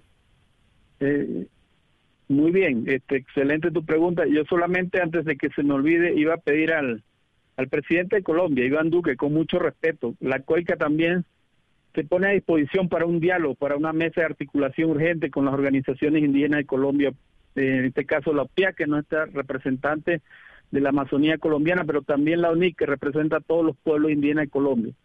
Para responder a tu pregunta, el, eh, el grave problema que se presenta en estos momentos es que en estos momentos hay comunidades indígenas en semi-aislamiento, aislamiento voluntario con poco contacto por la porque es difícil el acceso, el acceso por vía fluvial o aérea, donde no se sabe lo que está pasando, o sea, están vulnerables, excesivamente vulnerables ante esta situación del COVID. Y no solamente el COVID, también hay otros problemas. Estamos enfrentando una triple emergencia en la, en la Amazonía, porque así como está el COVID, también ha aumentado el extractivismo, ha aumentado la malaria, el sarampión, los incendios, la minería ilegal, los asesinatos y la invasión a territorios indígenas. Entonces, eso está pasando en los nueve países de la cuenca amazónica. Eh, nosotros como organizaciones indígenas en todos los países se han hecho protocolos tratar de llegarle en, el idioma originario para la prevención. Se han cerrado las comunidades con las guardias comunitarias o guardias indígenas, como se dice en Colombia. Se, se están haciendo actividades de trueque para el tema de los alimentos, pero eso no es suficiente porque eh, el responsable, ante todo, para garantizar, por ejemplo, en el aislamiento solo pueden acceder los militares, los ministerios de salud, y no están coordinando con los pueblos indígenas, con las organizaciones indígenas. Entonces, Ah, eh, por eso- las prácticas eso- ancestrales, las Sí. prácticas ancestrales nosotros es comida comunitaria, actividades comunitarias, y eso es un peligro inminente. Eh, Eso quería preguntarle yo, señor Díaz, porque eh, en Leticia no se producen pues muchos alimentos. Básicamente la población que, que habita la, la capital de Amazonas eh, se abastece de, de lo que se produce en cuanto a frutas, verduras, granos, cereales en, en Tabatinga y Amanaos que quedan en Brasil. Eh, ¿Qué, qué está pasando con la alimentación? ¿Ya eh, se presentan problemas de abastecimiento? ¿Pueden haber hambrunas? Eh, como le decía al, al principio, el pico del COVID, o sea, lo más grave va a pasar a finales de este mes, principio del próximo mes. Eso implica, eh, por ejemplo, como le decía, hay comunidades indígenas que están cercanas a las capitales, Leticia, Tabatinga, Iquitos, Puerto Ayacucho, Puerto Inírida, este, que dependen de, de la alimentación de, la- de, la- de esas principales ciudades. Allí va a haber una hambruna si, si no se toman medidas. Además de eso, se, se va, va, va a aumentar, va a colapsar el servicio, ya está colapsado el servicio sanitario. Nuestras comunidades son, se manejan en chacra, conuco, eh, para autosubsistencia de la familia. Si no hay un apoyo con el sistema alimentario, también va a haber ese problema. Pero como le dije, es una triple crisis, una triple eh, pandemia que estamos viviendo los pueblos indígenas en la frontera. Y incorporo aquí, Colombia tiene frontera con Venezuela, donde hay pueblos indígenas, El Bichada, Puerto Carreño, Casuarito, Puerto Inírida, Puerto Colombia, San Felipe, y ahí hay comunidades indígenas. O sea, el, el, gobierno es el único que está en la capacidad de articular con los pueblos indígenas por la infraestructura que tiene, por el poder que tiene el gobierno colombiano en este momento de activarse en toda su frontera. Claro, y por eso y por eso nos parece importante ese llamado que usted hace, señor Díaz Mirabal, al gobierno nacional para articular esa estrategia con los pueblos indígenas y también con los otros eh, gobiernos eh, y de países fronterizos que están enfrentando una situación similar. Muchas gracias por atendernos hoy aquí en Mañanas Blue cuando Colombia está al aire y nuestro mayor eh, saludo y solidaridad frente a la situación que ustedes están viviendo en este momento en el Amazonas por cuenta del coronavirus. Feliz mañana para usted. Un placer, un placer,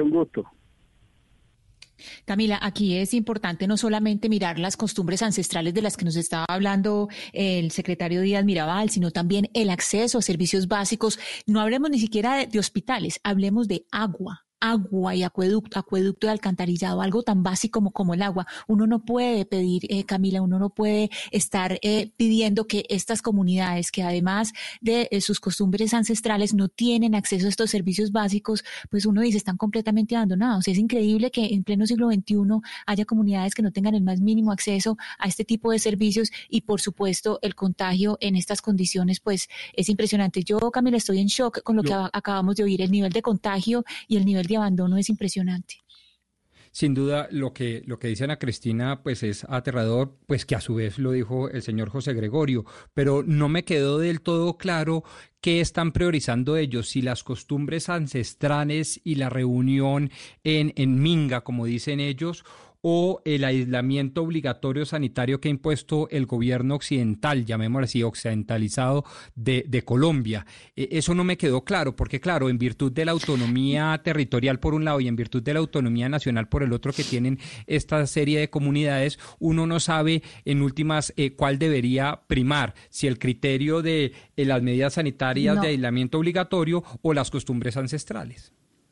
No, es que yo creo que lo importante, Pombo, aquí es lo que nos decía el señor Díaz, es justamente que tiene que haber un protocolo específico para atender a estas comunidades, porque estas comunidades no se pueden atender y no se pueden dirigir como el resto de la población colombiana, metiendo una cuarentena como si esto fuera pues la ciudad de Bogotá. Así no funciona. Entonces, lo que mínimo tiene que hacer el gobierno es entender que esto tiene que ser tratado de una manera diferencial y por lo menos diseñar un protocolo diferencial tratando el tema, porque es que el tema es muy específico, Pombo, el tema es muy diferente al resto de las ciudades, entonces uno no puede tener un acercamiento como si esto fuera pues Bogotá.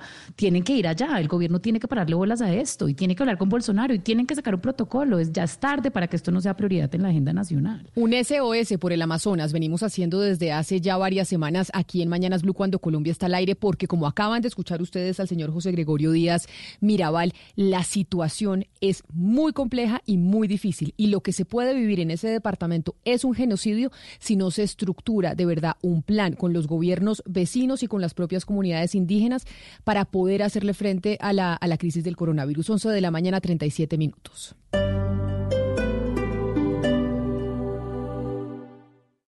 Esta es Blue Radio. Sintonice Blue Radio en 89.9 FM y grábelo desde ya en su memoria y en la memoria de su radio. Blue Radio, la nueva alternativa.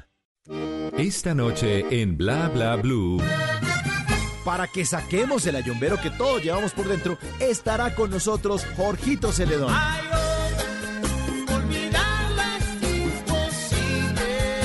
A las 11, para salir de la casa, hay que salir de la caja. Tendremos una conversación muy útil enfocada a aprovechar estrategias del marketing colaborativo y aplicarlas en nuestra vida cotidiana. Temas interesantes con buenos conversadores, así que si quieren salganse esta noche de sus casas, pero a través de la magia de la radio. Bla Bla Blue, porque ahora te escuchamos en la radio. Blue Radio y bluradio.com. La nueva alternativa.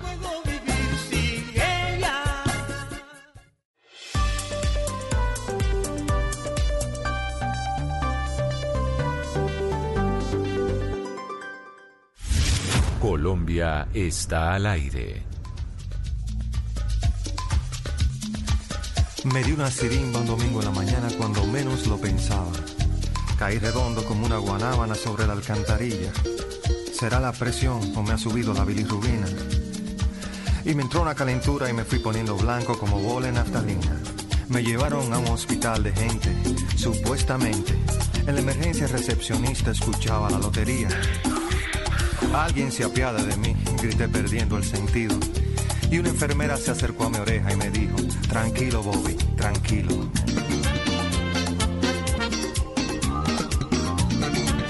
Bueno, Camila, vámonos al año 1998, hace 22 años. Juan Luis Guerra publicaba esta canción que seguramente, eso sí, todos en la mesa hemos bailado. El Niágara en bicicleta. Sus manos vengué y me dijo, ¿qué le pasa, atleta? Y le conté con lujo de detalles lo que me había sucedido. Hay que chequearte la presión, pero la sala está ocupada. Y mi querido, en este hospital no hay luz para un electrocardiograma. Abrí los ojos como luna llena y me agarré la cabeza. La realidad de muchos hospitales en Colombia, precisamente, el Niágara en bicicleta. Lo que narra Juan Luis Guerra en este clásico que usted nos trae hoy, Gonzalo. Pero a propósito de los hospitales, a propósito de la medicina del coronavirus, la carrera que hay por eh, la vacuna, la vacuna que dicen pues podría sacarnos de todos los problemas. ¿Realmente es así? ¿Realmente cuándo estará la vacuna lista? Hoy, por ejemplo, uno de los eh, laboratorios, el cual eh, ha sido uno de los seleccionados por eh, Bill Gates, por ejemplo, estaba en, eh, en, la bolsa disparado. Pero no vamos a hablar de ese laboratorio, pero ese es uno de los que está eh, manejando pues sus estudios para generar la vacuna. Pero ¿cómo va esa carrera por la vacuna? Que vemos todos los días en, la, en diferentes periódicos, revistas, etcétera, etcétera, y estamos expectantes de la vacuna. ¿Cuándo podrá realmente estar lista?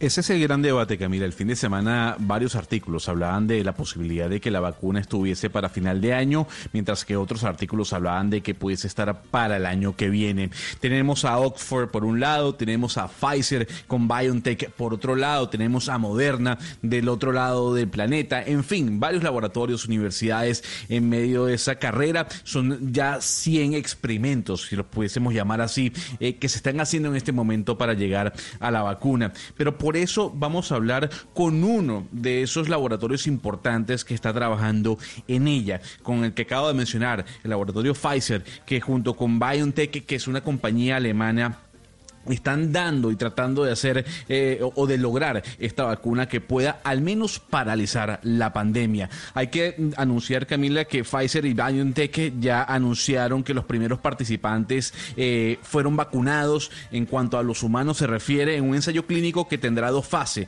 La primera fase eh, incluirá a 360 personas divididas en edades y luego la segunda fase ampliará un poco el sector en cuanto a edades se refiere. Pero para hablar de este tema, le traigo al doctor Alejandro Cané. Él es especialista en pediatría y enfermedades infecciosas y actualmente es el jefe de asuntos científicos y médicos para América del Norte de la división de vacunas de Pfizer. Don Cané, gracias por estar con nosotros en Blue Radio. ¿Qué tal? Muy buenas tardes, buenos días para ustedes. Muchas gracias por el llamado. No, un placer que nos haya atendido y le tengo que hacer la pregunta que se hace mi compañera Camila Zuluega y que nos hacemos todos, don Cané. Eh, en esta carrera eh, por la vacuna, ¿la meta se visualiza para final de año o para el año que viene? Bueno, es una, es una pregunta muy difícil de contestar con precisión, pero le voy a dar la situación para que podamos juntos entender dónde estamos parados. Nosotros, como usted bien dijo, Hemos comenzado el estudio de fase 1-2 en Alemania y en Estados Unidos en las últimas dos semanas. Eh, es un estudio que se llama fase 1 y 2 porque combina esa primera etapa con ese número de sujetos que usted dijo y se extiende hasta 3.000 sujetos en el transcurso de este estudio. A diferencia de lo que se han hecho hasta el momento con el desarrollo de vacunas, donde uno toma una aproximación paso por paso, en la medida en que se van terminando las distintas fases, uno colecta la información y la comunica a la autoridad regulatoria para tener el permiso de seguir avanzando en la siguiente fase.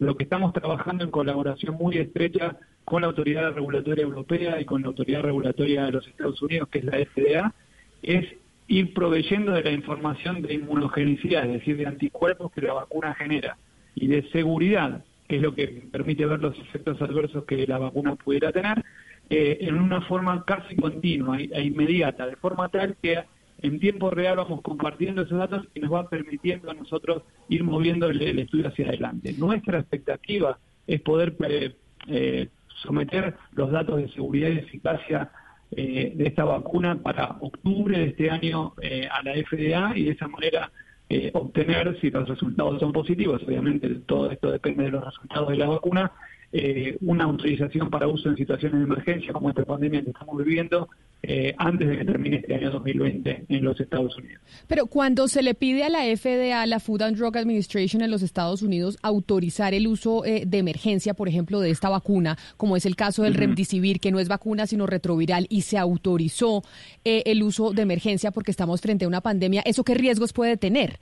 Porque eso puede Bueno. tener algunos efectos colaterales en, en la población que se le aplique, tal vez. Esa es una muy buena pregunta y esto es muy importante que la gente que nos está escuchando lo, lo sepa. Gracias por esta pregunta, Camila. La idea es que las vacunas, antes de llegar al mercado, independientemente de, de cualquier otra cosa, tienen que mostrar seguridad, es decir, que los efectos adversos que generan son tolerables. La mayor parte de las vacunas que utilizamos hoy por hoy tienen efectos colaterales que los más comunes son el dolor en el sitio de inyección, el dolor, eh, la inflamación, a veces algunas pueden producir fiebre, una enfermedad similar a, la que se trata de prevenir, pero de una forma mucho más leve. Esto varía de acuerdo a vacuna a vacuna. Y eso es una condición fundamental que no solamente en el caso de COVID-19, pero sino en todas las vacunas que se investigan, hay que demostrar. Y obviamente también prevenir la enfermedad para la cual la vacuna está diseñada, que se llama eficacia. La idea de, este, de esta interacción con la, con la FDA de los Estados Unidos y con la Autoridad Regulatoria Europea es justamente darles la información de inmunogenicidad, como le decía, los niveles de anticuerpos que la vacuna estimula para producción y que potencialmente pueden prevenir la enfermedad, y también los datos de seguridad de hasta estos 3.000 sujetos que esperamos tener enrolados para, para octubre y de esa manera estar tranquilos que la vacuna que se llegue al mercado no va a ser una vacuna que genere grandes efectos adversos y sea capaz de prevenir la enfermedad para la cual se diseñó, que en este caso es el COVID-19, ¿verdad? Eh, doctor Cané, pero mire, en caso tal de que su vacuna sea efectiva, ¿qué países serían, digamos, los encargados de producir la vacuna y comercializarla? ¿Y cómo harían ustedes para garantizarle al mundo entero que la vacuna puede llegar a todos los países y personas afectadas? Esta, esta es una, una situación de emergencia global y como tal el abordaje que, Pfizer, en nuestro caso en asociación con Biotech, tomamos es de dar una respuesta global y trabajar en colaboración con todas las autoridades regulatorias del mundo y de, asegurar el acceso a la, a la vacuna en cuanto esta esté aprobada para que se pueda utilizar en los lugares y con las personas que más lo necesitan. Señor Cane, Esto usted, esto- yo, yo- discúlpeme, ahí lo interrumpo sobre esa pregunta de mi compañera, porque usted sabe Sí. que en este momento de pandemia estamos eh, llenos de teorías conspirativas que se mueven a través de redes sociales, a través eh, de teléfonos celulares, en donde hablan, por ejemplo, que esta pandemia, entre otras cosas, va a favorecer a una industria que es la industria farmacéutica. Y en este caso, precisamente, pues también la gran pregunta es, ¿esto qué tanto le va a costar eh, a los estados? Porque finalmente, pues adquirir todas esas vacunas, por más de que trabajen en conjunto, pues al final será muy costoso y terminará siendo un negocio para las, para las farmacéuticas, ¿o no? No, yo no creo en ese sentido que sea esa la situación. Si usted me deja terminar la idea anterior, creo que puedo conti- continuar contestando esta, esta segunda parte de la pregunta. La vacuna está, es una vacuna, nuestra vacuna en particular es una vacuna que se basa en una tecnología nueva que es de ARN mensajero, que tiene la ventaja por sobre otras tecnologías de permitir una producción a gran escala en tiempos más cortos, lo cual nos favorece una situación como la que estamos viendo ahora, donde la, demanda de, vacuna, de uso de la vacuna es muy grande. Eso por un lado. La, capacidad de producción está distribuida en Estados Unidos, en tres plantas que Pfizer tiene en Estados Unidos y una en Europa, en, en Bélgica. Y la idea es que independientemente de que el estudio clínico esté corriendo, como ustedes saben, la fase 1 y 2 que les contaba antes, empezar a producir la vacuna a riesgo de, que lo- de, cuál sea el resultado final en, en, en las próximas semanas para tener un- varios millones de dosis listas a fines de este año y cientos de millones listas a partir del 2021, la primera parte del 2021. Y re- respecto de la accesibilidad, esto es muy importante que la gente lo sepa para total matar de plano cualquier tipo de especulación económica o financiera. El compromiso no solamente de Pfizer y de BioNTech en este caso, sino de la idea de la industria en general, es trabajar en colaboración con las organizaciones no gubernamentales. Usted nombraba en el inicio de la nota eh, la, la fundación de Bill y Melinda Gates, que, que juega un rol muy importante, no solamente en el financiamiento, sino también en asegurar accesibilidad las vacunas a, a los lugares de menos eh, riqueza económica, si uno quiere ponerlo en este, este sentido. Y el compromiso que nosotros tomamos es exactamente este. La vacuna se va a producir, como les decía, en Estados Unidos y en Europa y se va a distribuir utilizando la red eh, global de distribución de vacunas que con la cual contamos, no solamente para COVID-19, sino para gripe, neumococo, eh, Doctor Cané. todas las vacunas. Sí. Doctor Cane, pero es que Sí, hace, adelante. mm, hace un poco más de una semana precisamente eh, Joseph Stiglitz se estaba preguntando sobre cómo funcionarían eh, las patentes. Es decir, si, si habría como un pacto en caso de que salieran varias vacunas al mismo tiempo, es decir, para evitar precisamente la privatización y la monopolización eh, de esas vacunas. Ustedes han discutido con otras casas farmacéuticas, con quienes han discutido cómo se, cómo se manejarían esas patentes. Hay, eh, no, es una, una situación que obviamente preocupa a todo el mundo desde el, comienzo de esta pandemia, no solamente con las vacunas, sino también con el potencial medicación antiviral, como usted mencionaba al principio, y el, y el compromiso Pfizer forma parte de un consorcio con otras compañías farmacéuticas, con, con Johnson Johnson, Merck, Lilly y otras, trabajando con organizaciones no gubernamentales, con algunas autoridades de gobierno y con, eh, y con asociaciones y academias a nivel global, y la OMS también, tratando de discutir cuál es la, la mejor forma de distribuir la vacuna para que llegue en tiempo real, por llamarlo de alguna manera, a los lugares que lo necesiten. ¿Y por qué es importante esto? Porque hasta este momento hemos aprendido que el coronavirus no muestra la estacionalidad que tienen otros virus respiratorios. Quiere decir que ahora, eh, para dar un ejemplo concreto, sabemos que la gripe empieza a circular en el hemisferio sur y empieza a ser menos importante en el hemisferio norte. Por lo tanto, uno puede alternar y destinar más producción de vacunas antigripales para una parte del mundo que para la otra. Hoy por hoy no hemos visto que el coronavirus muestre ese patrón estacional y por lo tanto la demanda de, de vacunas puede ser estable a lo largo y a lo ancho de- del globo y por eso es importante tener una capacidad amplia de producción y de distribución y asegurar que la vacuna llegue a la, a la gente que la necesita cuando la necesita. Y ese es el compromiso que hemos tomado y que, que se están trabajando actualmente en colaboración, no como le digo, la industria farmacéutica, pero no en aislamiento, sino en colaboración con entidades no gubernamentales, con la OMS y otras para lograr que este punto quede resuelto cuanto antes.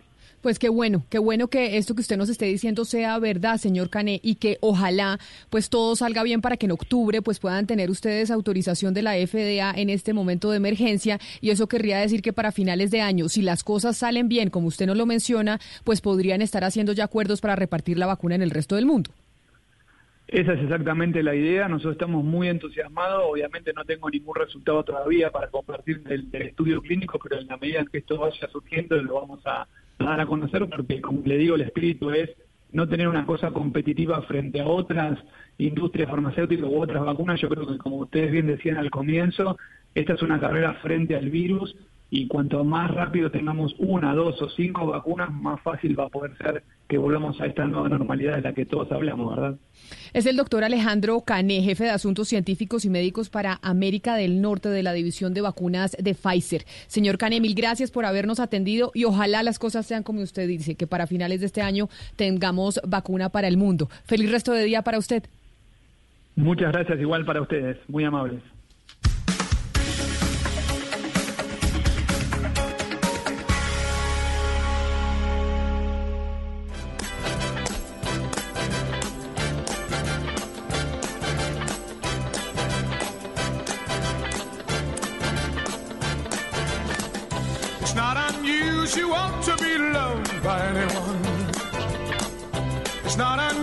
Unusual to have fun with anyone. But when I see you hanging about with anyone, it's not unusual to see me cry. I wanna die. It's not unusual to go out at any time. But when I see you out and about, it's such a crime. Bueno, Camila, en los lunes de clásicos eh, le quería traer algo de Tom Jones eh, para amenizar esta entrada que le tengo además noticiosa, porque Islandia se puede convertir, Camila, en el primer país de Europa en derrotar al coronavirus. ¿Y por qué sería el primer país en derrotar al coronavirus? Básicamente porque no ha reportado ningún muerto en eh, básicamente tres semanas. De los 1.800 casos que hay en Islandia, ya 1.760 personas se han recuperado. Solo 10 fallecidos ha habido en medio de la pandemia dentro de ese país. Y lo más importante, Camila, y el resultado de esta política que ha tenido la nación nórdica, eh, tiene que ver con los test. Y es que más del 25% de la población ha recibido los, test, eh, los test o las pruebas por el coronavirus. Y gran parte de ese eh, trabajo que ha hecho el gobierno islandés en cuanto al número de pruebas es el resultado que estamos viendo hoy en día y en la posibilidad de que, repito, Islandia se convierta en el primer país que erradica o que elimina al coronavirus.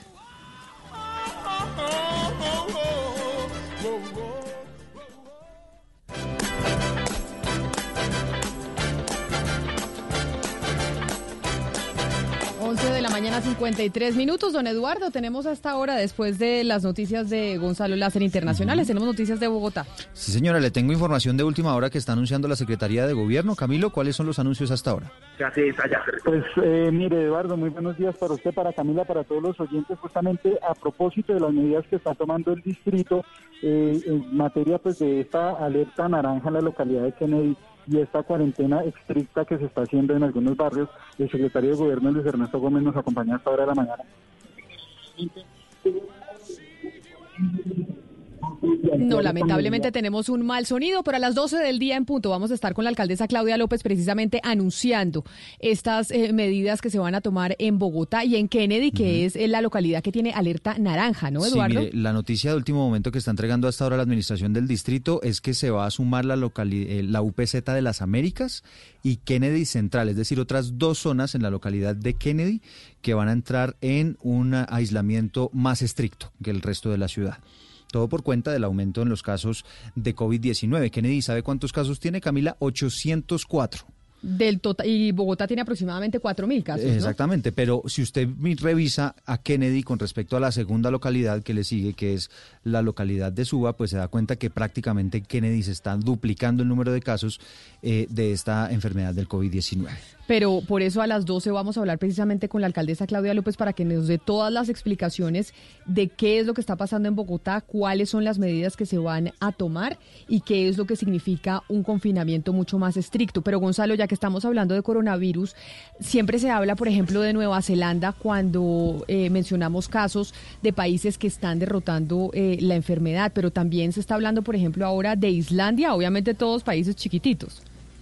Sí, Camila, eh, países muy pequeños en este caso que están tratando de combatir el coronavirus de una manera diferente. El, tema de Islandia, Camila, básicamente es el número de pruebas. Es el país que ha hecho más prueba por millón de habitantes, según ha dicho la Organización Mundial de la Salud. Y no solo eso, Camila, yo le doy números para que usted sepa. 1.800 casos registrados de coronavirus, de los cuales 1.700 ya están resueltos o ya se recuperaron. Eh, desde el 20 y 28 de febrero hasta la fecha, nada más 10 personas han fallecido. En las últimas tres semanas no se han reportado ningún, eh, no se ha reportado ningún deceso. Por ende, lo que envidia en muchos gobiernos, muchos países, es el número de testeos o de pruebas que ha hecho Islandia que lo ha llevado en este caso a casi eh, hacerle pruebas a más del 25% de la población. Es importante decir, Islandia no confinó a toda la población en sus casas, únicamente estuvieron alrededor del 8 o 10% de las personas que- o de los habitantes de Islandia confinados durante dos semanas. Lo, lo que sí es cierto, Camila, es que aplicaron una serie de normativas muy fuertes a la hora de uno estar fuera de su hogar. Pero, ¿sabe que Gonzalo, hablando de los test y la importancia de los test, hay una un artículo muy bueno escrito por Joe Biden hoy en el Washington Post donde le critica justamente a Donald Trump toda su gestión eh, enfrentando el coronavirus justamente por la falta de testeo. Y es que dicen cada vez más autoridades que la única forma de salir de esto es por medio de los tests. Y para eso hay que mirar los números en Colombia. Nada más tenemos 2.577 test por cada millón de habitantes. Estamos, o sea, Perú tiene 13.588 pruebas por cada millón, Chile 12.776, Uruguay 7.398 y nosotros solamente 2.577 por cada millón de habitantes. Es decir, nos falta muchísimo en tema de testeo si queremos en realidad pues avanzar en esta en la forma como estamos combatiendo el COVID-19, Camila. Le doy la cifra, en este caso de Islandia, para que sepa, 53 mil personas por cada millón de habitantes. Imagínese. O sea, eso, y, son- o y sea, nosotros 2.500. Es que estamos bien. muy, estamos demasiado atrasados.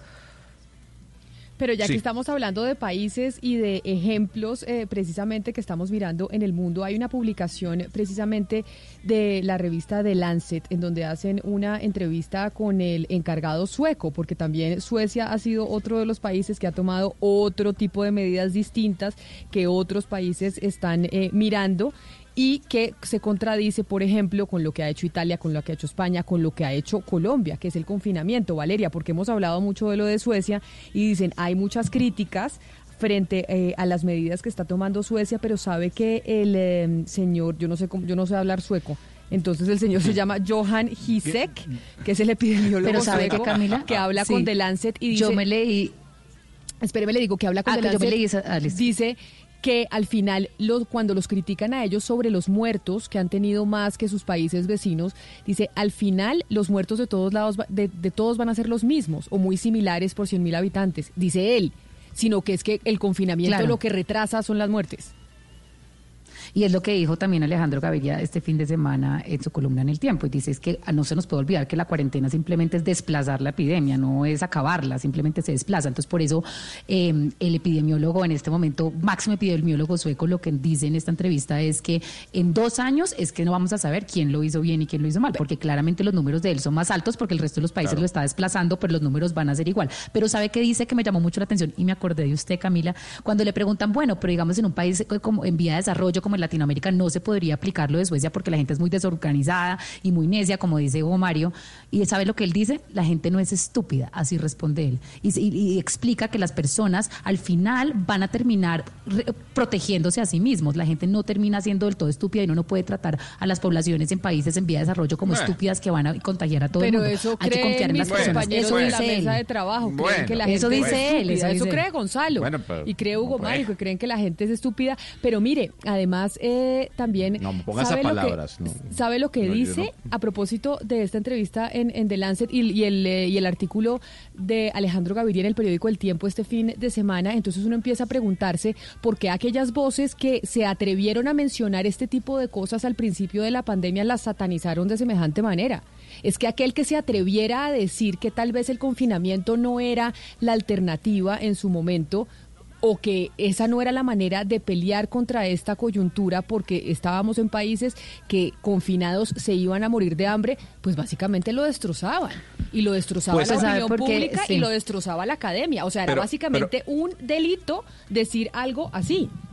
Pero aquí le Pero tengo un sabe que Camila, estudio yo creo que es muy importante lo que dice Alejandro, pero Alejandro Gaviria, un segundo Gonzalo, lo que dice al final es que la cuarentena cuando se implementó en Colombia se tenía que implementar también por un tema ético y político. Usted tenía por lo menos que hacer algo para salvar cierta cantidad de vidas y también para preparar el sistema de salud. En el momento en que se hizo en Colombia y que los países lo hicieron, sí fue exitoso poderlas imponer. El problema es que no son sostenibles en el tiempo hasta que no haya una vacuna. Y una vacuna, según ellos, no va a haber pronto. Entonces, el tema de la cuarentena no es sostenible y lo dicen y lo han dicho. Sin embargo, haberla implementado hace dos meses sí ayudó a que los países se pudieran preparar para instalar la capacidad en los sistemas de salud.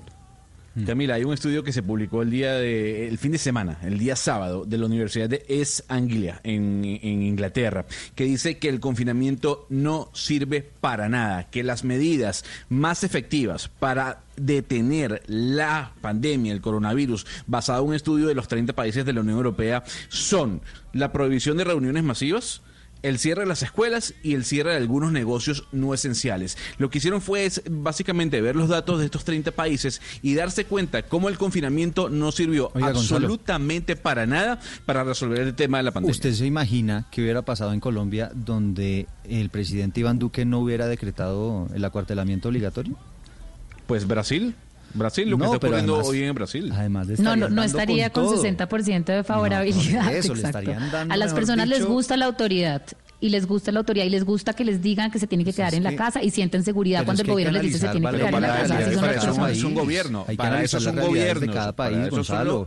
No, no, no, un gobierno responsable no tiene por qué darle órdenes a las personas, es que tienen que empoderar a los que ciudadanos, Gonzalo. Lo que pasa es que... en el, en el informe ese, pero eh, estamos hablando de que la uno gente por aquí uno, no se tiene que hablar uno por uno. A ver, Eduardo. Estamos hablando no que la gente sea estúpida, sino que aquí la gente en Colombia pues no se informa. no se informan de vida y, y- y también se desinforma a través de redes sociales y otros medios que consultan y entonces obviamente cuando usted ve ese escenario, pues si no los encierra, si no toma medidas drásticas, pues termina Yo le pregunto una cosa. usted- contagiado ¿Usted, dice eso basado en qué? ¿Basado en qué dice que la gente no se informe? ¿Basado en qué dice que la gente toma decisiones que no son correctas para su vida? Basado en parte en lo que, por ejemplo, está pasando en Kennedy. Con todo lo que eh, se informó, ojo, mire lo que está pasando. Kennedy no aparecía en los primeros lugares como las localidades con más contagios y, se, y decidieron salirse a la calle todos. Pero, y por, pero uno tiene que analizar. Pero Eduardo, Claro, ¿usted cree que lo que está pasando es yo porque la gente es entiendo bruta eso. o estúpida? Yo entiendo ¿O eso. porque no, hay una por eso- necesidad? por eso le estoy diciendo, no estoy diciendo que sea estúpida, pero estoy diciendo que la verdad es que la gente acá se informa poco, lee poco, Sí. ven pocos medios Es de así. comunicación. Es así, y además yo, yo, yo debo aclarar, Camila, que yo no pienso que la gente es estúpida. Lo que sí pienso es que la gente es mucho más irresponsable que la gente que vive en Europa del norte o que vive en Asia. Yo creo que los y lo, y lo hemos hablado acá y nos, nos han dicho diferentes eh, eh, eh, expertos en la materia. Gran parte de del- del- la solución que han tenido países asiáticos o, de, o del buen lead, por llamarlo así, de, de, los, de, las- de los aplicativos en cuanto a las normativas, es que la gente toma conciencia y la gente sigue lo que dice el gobierno. Yo le voy a decir una así cosa. Yo todo lo que he leído, y creo que todos estamos saturados de lo que hemos leído, hasta el momento no hay consenso y no hay absolutos. En este instante nadie puede decir cuál es el absoluto y cuál es el remedio y cuál es la política pública que se debe tomar. Porque finalmente los científicos, ninguno está de acuerdo. Los, los, eh, los dirigentes tampoco. Entonces nosotros salir a dar cátedra y decir que es que hay absolutos, que es que esta es la manera que se deben hacer las cosas, eso solo lo vamos a saber con el tiempo. Como digo yo, lo dice uno de los epidemiólogos, el señor eh, sueco, que está liderando una alternativa distinta en The Lancet y dice, en dos años sabremos quién lo hizo bien y quién lo hizo mal. Juzgar en este momento quién lo está haciendo bien y quién lo está haciendo mal es como juzgar una maratón en los primeros 15 minutos. Así es, Camila. Yo traigo simplemente a colación una hermosísima frase que me parece que cae como anillo al dedo. La experiencia sirve de poco porque la fenomenología cambia de método. Es decir, aquí el que dice no, es que yo me baso en las máximas de la experiencia y lo que yo he leído y los estudios y los científicos y lo que están averiguando, eso en últimas, me perdonan la expresión muy coloquial, es carreta. ¿Por qué? Porque como estamos frente a una expresión de eh, universal, absolutamente inédita y sui generis, pues obviamente estamos cambiando de método constantemente, con lo cual el dedo inquisidor de ninguna de las partes, ni políticos, ni periodistas, ni académicos, puede salir a señalar a absolutamente a nadie. Pues déjeme ir, eh, doctor Pombo, con esa frase que cierra la discusión que estábamos teniendo entre Valeria Gonzalo y yo y Eduardo, que se sumó con Damián Landines, que tiene información sobre la policía de Bogotá porque le echó la culpa al IMPEC de después de lo que pasó este fin eh, de semana o después de, la que, de que la personería este fin de semana pidiera el cierre de las estaciones de policía de Kennedy y Fontibón, Damián, por 12 puestos eh, por un brote de casos de coronavirus. Sí, señora Camila, muy buenas tardes. Pues eh, todo esto nace después de la alerta que da la personería distrital en la capital del país. Se trataría de siete detenidos y cinco uniformados que tendrían contagio de COVID-19 en Kennedy y Fontibón. Hemos hablado con algunos altos mandos en la capital, hemos hablado también con el veedor de la policía y nos han manifestado que la verdad eh, ahí es incertidumbre, no saben qué hacer frente a un tema que les responsabiliza directamente al IMPEC y es el tema de los detenidos. Ellos dicen que no tienen eh, ninguna cabida en el tema de tener gente recluida en sus estaciones de policía, pero que lastimosamente por el hacinamiento que hay también en los centros penitenciarios del país, pues lastimosamente han tenido que recibir a estas personas. Muchos eh, pues han tenido que convivir allí varios meses mientras se adelanta su juicio y adicionalmente pues hasta los propios policías, imagínese Camila, les ha tocado sacar de su propio bolsillo para poder mantener eh, alimentariamente y en algunas ocasiones hasta para comprarle medicamentos a estos eh, reclusos que se encuentran específicamente en las estaciones de policía de Bogotá. Y para terminar, le cuento que por ahora lo que nos han dicho es que ya se ha disminuido el riesgo en estas estaciones de policía porque han aislado a las personas contagiadas, pero lo que sí están pidiendo es que les envíen desde ya más equipos de bioseguridad porque si no llegan, pues el riesgo va a incrementar.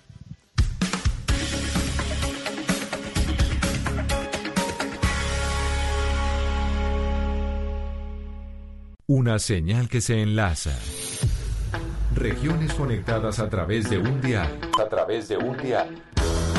Oscar Montes, Ana Cristina Restrepo, Hugo Mario Palomar, Diana Mejía, Gonzalo Lázari, Valeria Santos, Rodrigo Pombo y Camila Zuluaga. A partir de este momento, Mañanas Blue se escucha en todo el país. Colombia está al aire. Estamos enfrentando un momento muy difícil, no solo para Colombia, sino para el mundo. No hay que caer en la desesperación, solo ser conscientes de que necesitamos trabajar juntos. Si no tienes que salir de casa, no lo hagas. Si no tienes síntomas, no vayas a urgencias. En el supermercado compra solo lo necesario. No te lleves lo que otros pueden necesitar. Lávate las manos mínimo cada tres horas. No repliques información falsa. No creas en cadenas de WhatsApp. Para eso estamos acá, para informarte. Al coronavirus lo derrotaremos si todos nos sacrificamos por el otro. Por eso, desde Mañanas Blue, cuando Colombia está al aire, te decimos que aquí estamos para trabajar en equipo, para informarte, porque esta coyuntura necesita de todos.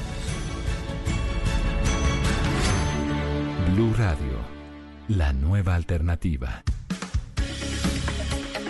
Son las 12 del día, 9 minutos. Nos conectamos con todo el país a esta hora. Estamos empezando semana. Seguimos en Mañanas Blue cuando Colombia está al aire. Y como se los habíamos anunciado a ustedes, hoy eh, tenemos como invitada a la alcaldesa de Bogotá, Claudia López, porque hoy es un día distinto después eh, de la cuarentena, porque hoy estamos eh, reactivando diferentes sectores en Bogotá y en el país. Pero vamos a hablar de lo que va a pasar precisamente y de lo que está sucediendo en la capital de la República. Alcaldesa Claudia López, bienvenida a Mañanas Blue. Qué placer tenerla con nosotros por primera vez, porque es la primera vez que habla con usted como usted con nosotros como alcaldesa de Bogotá. Bienvenida.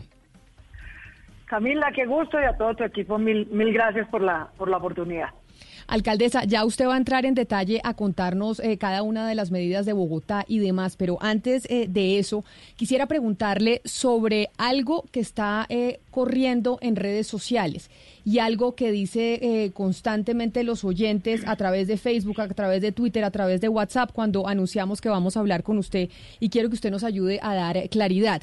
Y es que nos dicen, por ejemplo, a los periodistas y es eh, cuánto les está pagando la alcaldesa de Bogotá, Claudia López, para hacer estas entrevistas, cuánto les está pagando para que ustedes digan A o B de la administración de Bogotá. Entonces, usted que tal vez tiene más información, ¿por qué no nos responde de dónde sale esta, de dónde sale esta historia? ¿De dónde sale esta historia en que ahora están acusándola a usted y acusándonos a nosotros, los periodistas, de que cualquier cosa que decimos de la administración de Bogotá es porque usted nos paga? De las mentiras de las redes, Camila, yo la verdad creo que a eso no, no vale la pena dedicarle un minuto de tu programa ni de los temas importantes que tenemos que discutir. Desafortunadamente aquí hay mentiras, hay manipulación política, eh, pero si nos quedamos en eso, imagínate. Evidentemente la alcaldía, ustedes todos son medios respetables, no solamente Blue y tú Camila, sino todos los periodistas. Son personas profesionales que hacen su trabajo. Si estamos hablando constantemente, no es por preferencia ni por gusto, sino porque le estamos informando a la ciudadanía sobre temas cruciales en este momento de la vida. De manera que, pues, lamentar las mentiras, yo de hecho, está la cantidad de mentiras que en nuestra página de coronavirus en Bogotá está un link especial que dice no se deje engañar, donde reseñamos cuál es la mentira y cuál es la verdad y ponemos los soportes de las diferentes mentiras que se informan en redes sociales desafortunadamente para que la gente tenga cómo contrastar y verificar. El coronavirus es algo que no se esperaba a nadie. Ustedes, los dirigentes, están tratando de hacer lo mejor posible. Sin embargo, ya se está viendo también cómo se está utilizando de manera política y cómo el, el país en medio de la pandemia muestra también su polarización. Y la figura suya pues ha generado polarización, sobre todo porque se le contrapone a la, del, a la del presidente de la República, o así es como se ha visto ante la opinión pública y también en las redes sociales. Alcaldesa, ¿por qué? ¿Por qué en medio de una situación tan compleja que estamos viviendo, que es dura para todos, por qué estamos también sumergidos ahora en esa polarización política que le enfrenta usted con el gobierno nacional? No, yo también creo que eso es falso, que es una eh, idea que se propaga, eh, que no tiene fundamento. Eh, si tú ves, digamos, en las diferentes encuestas de opinión, En general los alcaldes tenemos un muy buen respaldo, es quienes hemos tenido que frentear esta situación, ponernos al frente, cuidar a nuestros ciudadanos, informarlos. Y al presidente también le ha ido bien. Vamos, yo creo que esa polarización francamente se la inventan. Que haya controversia sobre ciertas medidas y ciertos temas, pues sí, a veces estamos de acuerdo y a veces no. Pero discutir con franqueza las diferentes alternativas, en qué coincidimos y en qué no, no es polarización. Tampoco podemos pretender pues la dictadura del unanimismo. Aquí por fortuna vivimos en una democracia, los temas se discuten, como ustedes estaban diciendo antes, aquí nadie tiene la verdad revelada, todos estamos tratando de informarnos de la mejor manera posible, de tomar las mejores decisiones. En la inmensa mayoría hemos coincidido, en algunas no, pero eso no quiere decir que haya polarización, quiere decir que hay el juicio y el debate sobre alternativas que literalmente pueden costar la vida o la muerte de muchas personas. Y eso es sano, yo creo que eso incluso nos ha llevado a tomar mejores decisiones, que haya un debate público, abierto, respetuoso y fundamentado. Pero sin duda lo que hemos visto en el resto del país, alcaldesa, es una diferencia entre usted y el presidente Duque en cuanto al manejo como tal de la crisis sanitaria. ¿Qué, no le ha parecido a usted hasta ahora, francamente, del manejo que el gobierno de Iván Duque le ha dado a esta emergencia? Yo lo que creo es que lo que pasa es que aquí está eh, el, el cubrimiento de Bogotá es excesivo. Yo le aseguro que si el alcalde de Santa Marta, que ha dicho muchas más cosas críticas de las que yo he dicho, pero no cubren al alcalde de Santa Marta. Se cubre mucho más Bogotá, porque la mayoría de los medios nacionales están en Bogotá porque tienen reportería mucho más amplia en Bogotá. Entonces, digamos, tiende a sobreestimarse el peso de la información que damos aquí, a diferencia de la que hay en otros municipios. Yo, digamos, desde el principio planteé una alternativa distinta que involucraba no solamente caminos y políticas que debe tomar la alcaldía, sino que lo que hagamos en las alcaldías también depende un poco del rumbo del gobierno nacional. Miren, yo desde hace eh, un mes y medio dije, el país se debe preparar para tener una cuarentena hasta junio. Me cayeron rayos y centellas que yo era un alarmista. No, yo no era un alarmista. Yo tengo un equipo epidemiólogo que valga decir, es el mismo que tiene el presidente. Porque la mayoría de expertos muy generosos que nos está ayudando en esta pandemia, casi todos están en Bogotá. Gente de muy alto nivel, los mejores expertos del país. Y el presidente y yo teníamos la misma información, la misma igualita. ¿sí? Lo que pasa es que yo lo dije, francamente, y abrí un debate claro. Y miren que ya vamos en cuarentena hasta el 25 de mayo. Entonces, ¿por qué ese tipo de cosas eran importantes?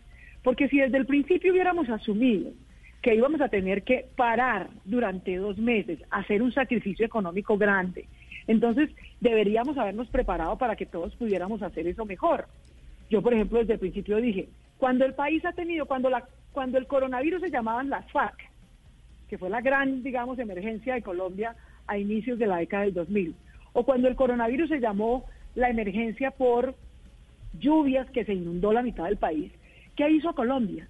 Decretó un impuesto al patrimonio, recaudó plata a los bancos, no le dio plata a los bancos, recaudó plata de los mil contribuyentes más grandes, incluido el sistema bancario, y reutilizó esa plata para cubrir la emergencia. Yo creo que lo mismo hubiéramos debido hacer aquí.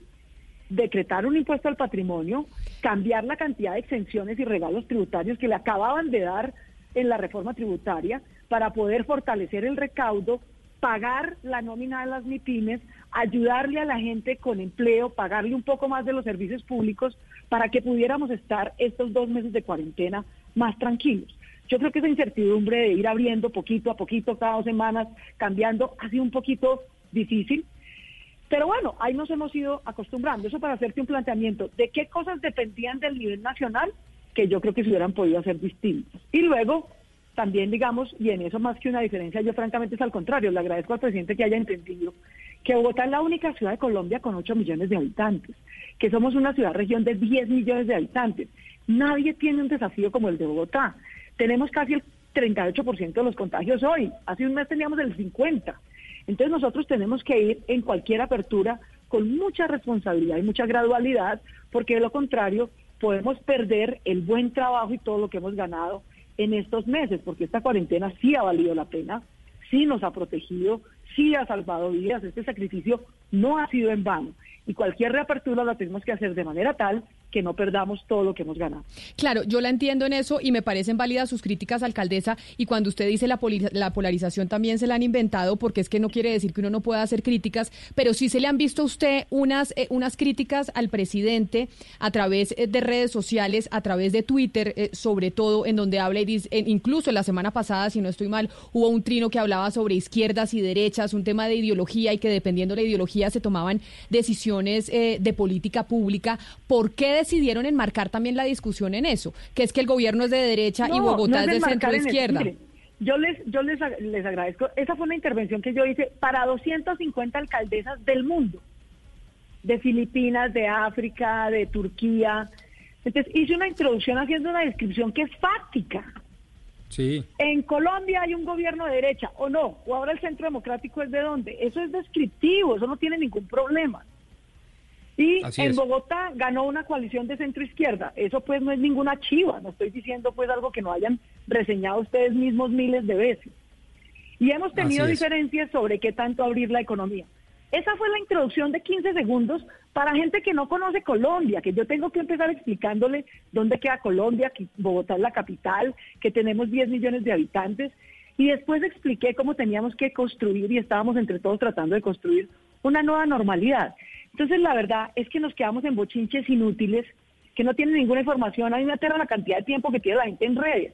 Un día discutiendo sobre eso, cuando lo que deberíamos es estar discutiendo sobre los horarios, sobre que la gente todavía en un altísimo porcentaje cree que no se va a contagiar, sobre que todavía no ha entendido por qué es importante el tapabocas. Entonces yo los invito, digamos, a que nos concentremos en lo importante. Una cosa son las redes, pero que los medios de comunicación serios y profesionales le dediquen a una cosa tan trivial. Horas de discusión, francamente, me parece un despropósito. Mire usted lo curioso, señora alcaldesa, que en esto coincidimos ciento por ciento e incluso públicamente la felicito porque la valentía en eh, ser sincero como gobernante creo que es el primer paso para lograr la legitimidad en momentos de crisis. Y usted ha sido franca y sincera y yo creo que eso se lo está aplaudiendo pues no solo su electorado, sino todos los ciudadanos. Ahora, lo que yo sí creo importante o más importante de este debate ideológico para enfrentar la crisis inusitada de la pandemia es la manera como como usted seguramente, usted y su equipo y lo que usted representa ideológicamente van a empezar a reactivar la economía después de el momento cúspide de la crisis, porque yo creo que ahí sí va a haber grandes diferencias. Usted nos podría compartir acá en estos micrófonos dos o quizás tres grandes diferencias con el gobierno nacional que como usted bien lo anota es de derecha y usted es de izquierda. Pues realmente fíjate que en eso grandes diferencias yo las planteé desde el principio realmente, y más que grandes diferencias, lo que hemos acordado es una secuencialidad, una gradualidad en cómo se aplica la reapertura en Bogotá. Y yo al contrario, yo lo que estoy es agradecida con el presidente que haya entendido nuestras particularidades. Mire usted, un momento en el que empezamos a discutir, bueno, son muchos sectores al tiempo. Entonces yo les dije, mire, déjenme ir cada semana organizando, abriendo un sector. Ustedes anunciaron que el 27 de abril van a abrir eh, construcción y manufactura. Déjenme primero abrir construcción. Yo me enfoco en eso. Vamos registrando manufactura, pero abrimos construcción. De manera que al 11 de mayo, toda la obra que se haya registrado y cumpla protocolos, arranque. Y así lo hicimos. Hoy abrieron todas las que cumplieron sus protocolos. Ahora viene manufactura en segunda instancia de prioridad. Va bastante bien. Haciéndolo con la Cámara de Comercio dijimos, miren, las microempresas están teniendo problemas los protocolos del Ministerio de Salud son muy complejos, es un lenguaje que un microempresario chiquito de una pequeña tienda de menos de 10 empleados no entiende. Simplifiquémosles eso y hagámosles un fast track a ellos. Listo, lo hicimos. Entre ayer y hoy, ¿sabes cuántos aplicaron? 8 mil. 8 mil. ¿Por qué? Porque se facilitó el lenguaje, el procedimiento. Entonces, Pero alcaldesa. Listo, lo hemos hecho. Entonces la secuencialidad ha funcionado bien. ¿Qué fue lo otro que acordamos? Horarios una ciudad como Bogotá es la única ciudad de Colombia que tiene un sistema de transporte masivo que moviliza a dos millones y medio de personas. Si todos seguimos siendo en el mismo horario, nos matamos, mi hermano, porque es una, fuente de contagio masiva. Entonces acordamos horarios con los empresarios para que la construcción empiece de 10 de la mañana a 7 de la noche, la manufactura haga turnos entre 10 de la mañana y 5 de la mañana y el comercio arranque al mediodía. Ustedes entenderán que todo eso es más fácil decirlo que hacerlo, ¿no? Pero lo hemos acordado y lo vamos ejecutando bien. Pero, alcaldesa, mire, lo cierto es que la crisis económica no da espera y la crisis económica también es muy grave. Nada más en marzo se perdieron 1.6 millones de empleos y usted ya sabe lo que esto podría generar en, en temas de pobreza. Y sí ha habido sectores que se han criticado que Bogotá va muchísimo más lento que, por ejemplo, Medellín o Barranquilla en el proceso de reactivación. Por darle un ejemplo, usted hablaba de que sí ha habido muchos inscritos, pero en el, frente industrial, por más 8 mil inscritos que hayan, ustedes solamente han autorizado a 700. O digamos, en, en, el, en, el, tema de construcción, de 2 mil solicitudes nada más han certificado a 400. ¿Por qué en Bogotá ha sido mucho más lento? No, las cifras que estás dando no son ciertas. ¿Por qué es más lento? Porque tenemos que ir por secuencia. Porque si abrimos todo el tiempo y se nos colapsa Transmilenio, nos toca cerrar la ciudad completa. ¿Cómo funciona Bogotá sin Transmilenio? Barranquilla abrió muy rápido. ¿Y qué le pasó? Le tocó cerrar Transmetro tres días y decretar toque de queda tres días. Entonces, aquí, no por ir más rápido lo vamos a hacer mejor. Tenemos que hacerlo en la velocidad y en la oportunidad que es correcta. Las cifras que estás dando de cuántas empresas se han reactivado no son las correctas. Si quieres, te las actualizo con mucho gusto. Al día de hoy, que ese fue nuestro compromiso, entre el 27 de abril y el 11 de mayo, el 100% de las obras de construcción que se registraron y cumplieron protocolos arrancaron. Hoy arrancaron en Bogotá más de mil obras. ¿Por qué? Porque cumplieron los protocolos y ya todo el mundo pudo arrancar bien. En, en, el tema, en el tema de manufactura, empezó la semana pasada a registrarse y ya al día de hoy 2.776 empresas de manufactura arrancaron. De manera que em, eso vamos bien. el eh, pero, permítame sobre las cifras que usted le está corrigiendo. Permítame, qué pena le interrumpa, alcaldesa, con el debido respeto, porque usted ha, eh, digamos, corregido públicamente a mi compañera Valeria Santos y yo tengo curiosamente de mis fuentes las siguientes cifras, que en este momento Bogotá tiene 3.504 frentes de obra pública a través de los contratos estatales eh, y que solo se han abierto mil y seguramente el comentario de mi compañera Valeria iba en ese sentido. Claro, se abrieron los mil frentes que usted dice que es el 100% de los inscritos, pero es que más de las dos terceras partes aún no se han inscrito por distintas razones. ¿Qué hacer frente a la reactivación económica anticíclica a través de la obra pública cuando dos terceras partes, algo así, no se han podido poner a punto? No, no, tampoco es cierto. Es que la obra pública no tendría por qué, no tiene por qué registrarse. La obra pública la, la reactivamos nosotros con las interventorías, verificando nosotros directamente los protocolos.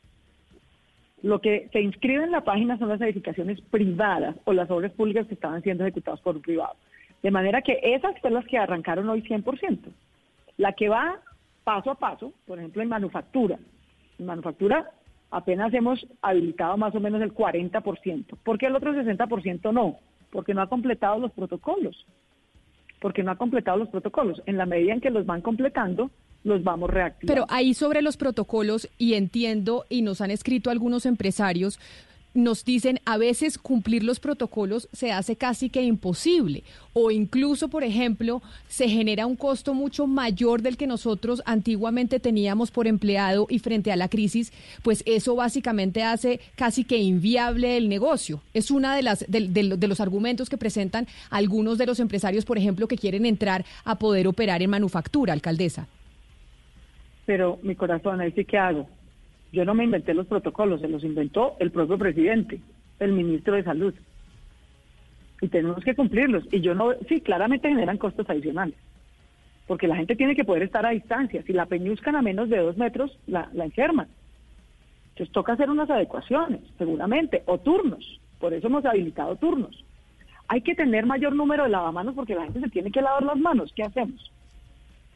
Hay que tener tapabocas. De manera que, yo no sé, pero yo lo que veo es que cuatro mil pudieron arrancar. Cuatro mil pudieron arrancar. De manera que nos toca hacer esos cambios, porque también si decimos, no, los protocolos que sean una cosa ahí en el papel y no los cumplamos, entonces se nos revienta otra vez el estado de salud pública de la ciudad. Usted ahorita estaba diciendo que en Barranquilla, por ejemplo, decidieron abrir más rápido y les tocó cerrar Transmetro porque evidentemente empezó a ser un caos por cuenta de la congestión. Nosotros en esta mesa de trabajo desde la semana pasada hemos tenido una discusión sobre las libertades de la ciudadanía y cómo los dirigentes, no solo usted, eso está pasando aquí en Colombia y en el mundo, andan felices muchos de ellos tomando medidas autoritarias frente al miedo de la gente por el contagio. Y entonces mi compañero Hugo Mario en eh, Cali y mi compañero Gonzalo en eh, Panamá y Eduardo aquí en Bogotá dice es que la gente es bruta, es que la gente no, es, no entiende, la gente en Colombia no actúa como en Suecia, aquí la gente no le importa y, y- y no consume medios de comunicación y demás. Alcaldesa, los Mm. No estoy bogotanos. con yo le, yo le pregunto a usted, porque yo sé que además en la alcaldía se están haciendo estudios sobre el comportamiento de la ciudadanía. ¿Realmente la ciudadanía y los bogotanos no van a hacer caso si no es con medidas autoritarias, si no es con medidas restrictivas? ¿No se puede confiar en que el ciudadano realmente puede actuar cuidándose a sí mismo? No, yo no, yo no tengo esa apreciación, para serles franca. Mire, Bogotá es de una de las pocas ciudades de Colombia. Por ejemplo, ahorita, la mayoría de las capitales decretaron toque de queda por el Día de la Madre tres días seguidos. En Bogotá ni hubo toque de queda, ni hubo ley seca. Y la violencia intrafamiliar del Día de la Madre bajó 50% en comparación con el año pasado. Le recomendamos a la gente que si no viva con la mamá, por favor, no fuera a visitarla. Yo, por ejemplo, lo he hecho públicamente. Ustedes saben la relación tan especial que yo tengo con mi madre. Tiene 70 años y está en cuarentena desde hace dos meses, no puede salir y yo no podido ir a verla. Nada me habrá hecho más feliz que ir a verla. No puedo, la pongo en riesgo. La pongo en riesgo. De manera tal que, no, yo la verdad, mire, aquí hemos pasado sin ley seca, sin toque de queda, ni un solo día, ni un solo día, haciendo mucha cultura ciudadana, mucha pedagogía, porque esta, en últimas, la verdad es la única manera. Este desafío, vamos a tener que convivir con esa enfermedad que es un desafío enorme, y convivir por más de un año, porque no va a haber tratamiento ni vacuna seguramente antes de un año. Esto solo lo podemos enfrentar con acción colectiva, con cultura ciudadana, con inteligencia colectiva y con cambio de hábitos de vida. Nos ha tocado cambiar muchos hábitos de vida y no es fácil.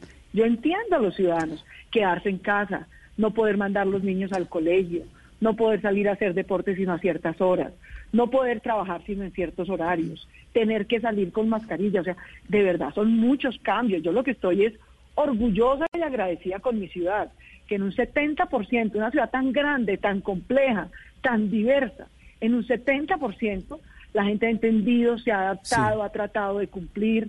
Yo la verdad lo que tengo pero- mucho orgullo y gratitud.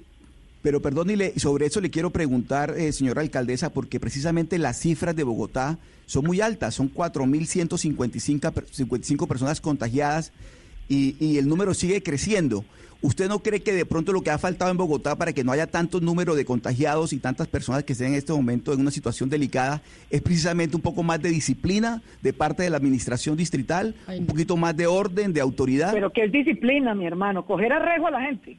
No, Bogotá no, no, no, no, 5.000 no, obviamente que no me refiero, no, no, no, señora alcaldesa, no, lleva las, no llevemos las cosas a los extremos, no se trata de coger arrejo a las personas, pero ¿a usted no le parece que 4.155 casos Pero de Oscar, personas ahí sí, contagiadas... ahí sí yo interrumpo. Bogotá fue la primera ciudad que se encuarentenó. No, no, Nosotros Camila, nos pero- encuarentenamos primero que cualquier ciudad de, Camila, de- de pero aún así, Colombia. Camila, pero aún así los casos siguen siendo muy altos. Pues porque nosotros-. Pero nosotros somos crecer, 8 millones de Nosotros habitantes. somos 8 millones de habitantes, no somos Barranquilla, no somos Cali. En términos de tasa por cada 100 mil habitantes o por cada millón de habitantes, Bogotá no está disparada. Entre otras cosas te digo, ¿qué fue lo que más daño le hizo a Bogotá? ¿Por qué crees que Nueva York tiene el nivel, digamos, de contagio que tiene? Porque es una ciudad muy cosmopolita, porque llega mucha gente del exterior, ¿no? Lo mismo, le ha- todas las ciudades capitales han tenido mayor afectación. ¿Por qué? porque somos las ciudades más grandes, más densas y con el aeropuerto internacional del país en la ciudad. En el mes de marzo, por ejemplo, de los ocho países que tenían más alto contagio, entraron 67 mil personas de los países más contagiados. ¿Sí? Entonces, antes hemos logrado hacer un desafío grande, nos encuarentenamos de primeros, como bien recuerda Camila. Bogotá empezó siendo el 100% de los casos de coronavirus, después bajamos a ser el 80%, después es- nos Sí. estabilizamos como en 50%, ahorita vamos en el 38%. Es la ciudad de Colombia que hace más pruebas y test per cápita, mientras que nosotros hacemos, perdón, por cada millón de habitantes, nosotros hacemos 5.300 pruebas por cada millón de habitantes, el Valle del Cauca completo hace 3.200, Antioquia completo hace 2.400. No, vamos todos tratando de lidiar esto de la mejor manera posible, la verdad. Claro, pero venga, alcaldesa, aquí eh, nadie, bueno, al menos yo no, no he aplaudido a ningún alcalde por ser autoritario, pero sí por imponer y ¿Usted, hacer usted ha respetar la aplaudido al suyo, o, no, una Mario? cosa ¿Usted es ha la, aplaudido la, la- otra cosa la es hacer respetar la autoridad. ¿Aplaudió el, No, que no pudieran digo, es- comprar alcohol? ¿Usted aplaudió? Y yo y como usted, muchos ciudadanos. Es que Pero eso no es ser ciudadanos autoritario, Camila. eso. Yo Eso es ser una autoridad cuando hay que poner orden social en medio de una indisciplina colectiva. Eh, una cosa es el- ser eh, autoridad, otra cosa es ser autoritario. Yo creo que la alcaldesa también es una autoridad y se hace respetar como lo ha hecho en el caso de Ciudad Kennedy. Allí ella ha detectado un brotes, un brote del virus y por eso ha tomado medidas excepcionales haciendo eh, respetar su autoridad como alcaldesa y como responsable de la salud de los habitantes Pero de es que Kennedy. no es ¿Qué fue tanto un tema de, qué pena interrumpirlos, pero no es tanto un tema de autoritarismo, autoridad. Yo francamente creo que en Colombia nadie ha hecho nada, nadie autoritario. De lo que me he dado cuenta yo, pues, Mm. yo creo que hemos lidiado esto en democracia bien. ¿Qué es lo que creo? No es por autoridad. Cuando yo voy y decreto, por ejemplo, en Kennedy, mayores restricciones, la declaro una zona de cuidado especial, hago más testeo, no es por autoridad, es por cuidado. Es que las restricciones las estamos haciendo no por autoritarios ni por autoridad, sino por cuidado colectivo, porque tenemos mucha No confina, alcaldesa, a los habitantes de Kennedy, pues la gente sale eh, eh, a las calles y, y- y la situación va a ser más compleja en materia de, de salubridad en esa zona de Bogotá, sin duda. Usted De tuvo que tomar una decisión, confinar nuevamente a los lo habitantes de, de Kennedy. Así es, y por eso lo estamos haciendo. Es para que, para que tú tengas una idea, ustedes que tienen periodistas en todas las ciudades. Eh, Kennedy es como Barranquilla. Kennedy es una Barranquilla. Es un millón trescientas mil personas. Entonces, es que ese es el... Aquí cada vez que pensemos en Bogotá, ustedes piensen que yo estoy administrando al tiempo. Suben en Gativá, que es una Medellín. Fontibón, que es una Bucaramanga. Kennedy, que es una Barranquilla. Este es un desafío enorme. Entonces sí, en Kennedy tenemos problemas y vamos a tener que hacer, como lo estamos haciendo desde el sábado, un mayor confinamiento, un mayor aislamiento. Ahora también es cierto, eso les digo, que la gente necesita ayuda, pues es que quedarse ocho semanas con el ingreso restringido no es fácil. Entonces, si uno quiere que la gente pase más la cuarentena, pues también le tiene que llevar más mercados, más apoyos, más ayudas, y es parte de lo que hemos hecho. En Bogotá hemos hecho un esfuerzo infinito. Ninguna otra ciudad de Colombia le ha girado a medio millón de hogares 250 mil pesos. La única ciudad de Colombia que ha hecho eso se llama Bogotá. Y lo hemos hecho, una 40% de eso lo ha girado el gobierno nacional, que gira más poquito, 160 mil.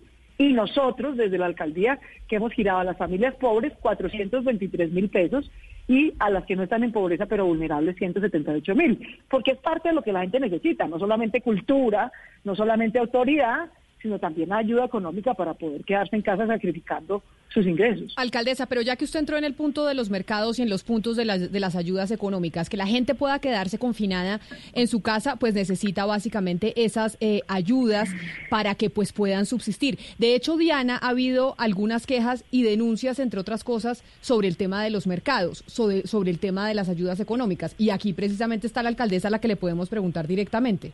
Eh, sí, alcaldesa, ¿están llegando o no están llegando los mercados? Y los mercados que están llegando a los sitios alejados de Bogotá, ¿quién los está dando? Porque hay una pelea entre el gobierno eh, nacional y el distrital en donde se habla de quién está entregando los mercados. Entonces hay muchas zonas de Bogotá donde dice la gente, aquí no me han dado absolutamente nada, y hay otras zonas donde dicen, aquí me llegó un mercado, pero fue de la nación, o aquí me llegó un mercado del distrito. ¿Cómo se están distribuyendo esas cargas? ¿Y realmente el gobierno nacional no está entregando mercados o sí? Porque vimos su pelea con el gobierno nacional y el gobierno nacional más o menos contestó, los mercados que están llegando son los nuestros.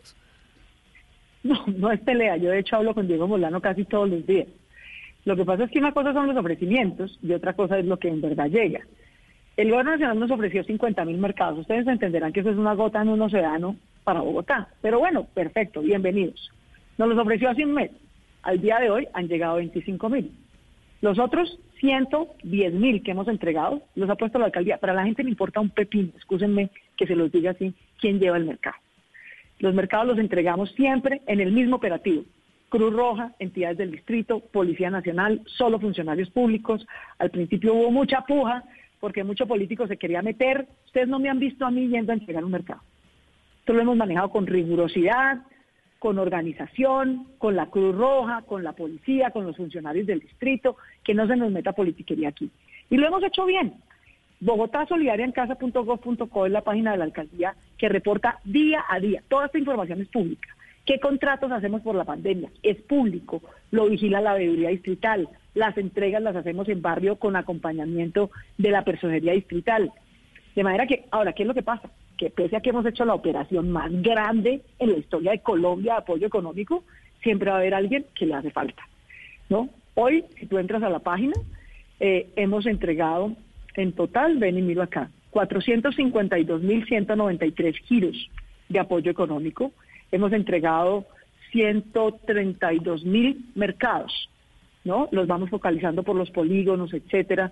Eso está funcionando bastante bien, pero siempre va a pasar que hay alguien que levanta la mano y dice, a mí todavía me hace falta. Pero usted dice que no se le está metiendo politiquería y sin embargo, aquí en esta mesa de trabajo tuvimos el debate con algunos concejales de la ciudad de Bogotá que además planteaban que sí se le estaba metiendo politiquería porque los mensajes de texto a la gente le llegaban con su nombre y le decían, hola, te saluda Claudia López, si eres beneficiario de tal eh, subsidio o de tal cosa.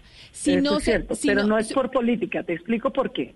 O sea, ¿por qué Todos tiene que los aparecer su nombre para entregar? Y de hecho, Oscar Montes desde Barranquilla decía, ¿por qué los políticos con su nombre terminan entregando los mercados, terminan entregando las ayudas, cuando al final Los eso los sale de los no, impuestos de los todos? mercados, de acuerdo. Eso es plata de nuestros impuestos, no es ningún favor que le estamos haciendo a los ciudadanos. ¿Por qué en el caso de los mensajes que estábamos bancarizando para poderle girar a las personas, tenemos que bancarizar? Los giros de ingreso solidario los encabezan con el nombre de Iván Duque. Los giros que hace Medellín los encabezan con el nombre de Daniel Quintero. Los giros que hacemos en Bogotá los hacemos con el nombre de Claudia López. ¿Por qué? Porque estamos bancarizando. Entonces, al principio le mandábamos los bancos que nos están ayudando, Bancolombia o Da Vivienda, que entre otras cosas Da Vivienda nos donó toda la operación, no nos está costando un peso. Tenía que bancarizar a las personas. Entonces la gente recibía un mensaje. Hola, soy de David Plata, es David Plata, no sé qué, vas a recibir un apoyo de la alcaldía. Danos, ingresa aquí, eh, activa tus datos eh, y te hacemos un giro. ¿Y ustedes saben qué nos pasó? Que el 80% de la gente no contestó. Porque la gente no confía en los bancos, porque creen que le va a costar, porque no sabe qué es David Plata. 80% nosotros bregando a mandarle plata a la gente y la gente no activaba la bancarización. Y fue así tal cual. Una vez Ingreso Solidario encabezó el mensaje con el nombre de Iván Duque y yo encabecé el mensaje con Hola, te saluda Claudia López. Esto es un mensaje de la alcaldía para que por favor te bancarices. Se invirtió la relación. El 80% de la gente se bancarizó y le pudimos girar. Entonces era por eso. En el caso de los mercados no hay ninguna marca, ni nombre, ni nada, porque se entrega directamente en casa. Entonces ahí no había ningún requisito. Al principio se hizo por eso, salió bien y una vez la gente ya está bancarizada, su giro le empieza a llegar regularmente con un mensaje Bogotá Solidaria en casa y salimos de ese cuello de botella. Sin embargo, con la entrega de los mercados, usted denunció en medios de comunicación que se estaban politizando y que había algunos ediles y concejales que estaban eh, tratando de acaparar esas ayudas y que se ponían de mal genio con usted porque no entregaba esos mercados a esos ediles o a esos concejales y que por eso le estaban haciendo protesta. Los ediles se molestaron mucho, sobre todo los del Partido Liberal, porque dijeron que usted estaba estigmatizando una, eh, un trabajo que hacen los ediles que es representar a la población en sus localidades, en sus barrios. ¿Qué fue lo que pasó al final con esa denuncia, eh, doctora Claudia López? No, ¿Quiénes es- eran los que estaban politizando? ¿Sí eran los ediles o no eran? Nosotros lo sacamos y se aclaró el tema y santo remedio. Y santo remedio. Y dejaron el chantaje. Esto no es para ir a que cada político se tome una selfie con cada mercado. No vamos a permitir que el clientelismo crezca en Bogotá por cuenta de que estamos en una emergencia. Y ahí nos apretaron un poquito. La gente tampoco está en eso. La gente prefiere ver llegar a la alcaldía, a la policía, a la Cruz Roja, y así ha funcionado bien. No fue sino hacer la denuncia, decir quiénes eran con nombre propio y santo remedio. Se acabó el tema y eso viene funcionando bien, y los ediles están haciendo su trabajo. Verificar que efectivamente lleguemos a los barrios, que si anunciamos que vamos a llegar a un polígono porque hay familias en pobreza, efectivamente cumplamos, que si nos falta una zona, no la reportan porque efectivamente hay que cubrirla. Cada quien está haciendo su tarea y está haciéndolo bien. Alcaldesa, ya que menciona usted el tema de los contratos en el marco de esta emergencia, hay muchos que le cuestionan la cantidad de contratos que se han firmado, precisamente porque todo es en el marco de esta emergencia, porque esta emergencia empezó el 6 de marzo. Pero le critican una cantidad de contratos y entre ellos, y nos dicen a todos los periodistas, ustedes, ¿por qué nunca le preguntan por el contrato de los 6 mil millones de pesos para eh, hacer... Con el que se supone que le pago a Blue para que me... Con el que se supone Así le... pre- sí, así exacto. empezamos la entrevista. Así empezamos la entrevista. Entonces, ese, ese contrato de los 6 mil millones y todos estos contratos para la familia de, de, de Ante Asprilla o para la familia de No el representante Racero. familia De nadie. Todo eso es falso. Aquí no hay contratos por la pandemia para amigos de políticos. Eso, eso es falso. Hay mucha gente que hizo campaña conmigo que ahora está trabajando en la alcaldía. Es que ganamos. ¿Cómo les parece? Les cuento esa noticia. Es la chiva. Yo hice campaña con un equipo que se comprometió a gobernar esta ciudad. Y como ganamos, estamos gobernando. Eso es una cosa.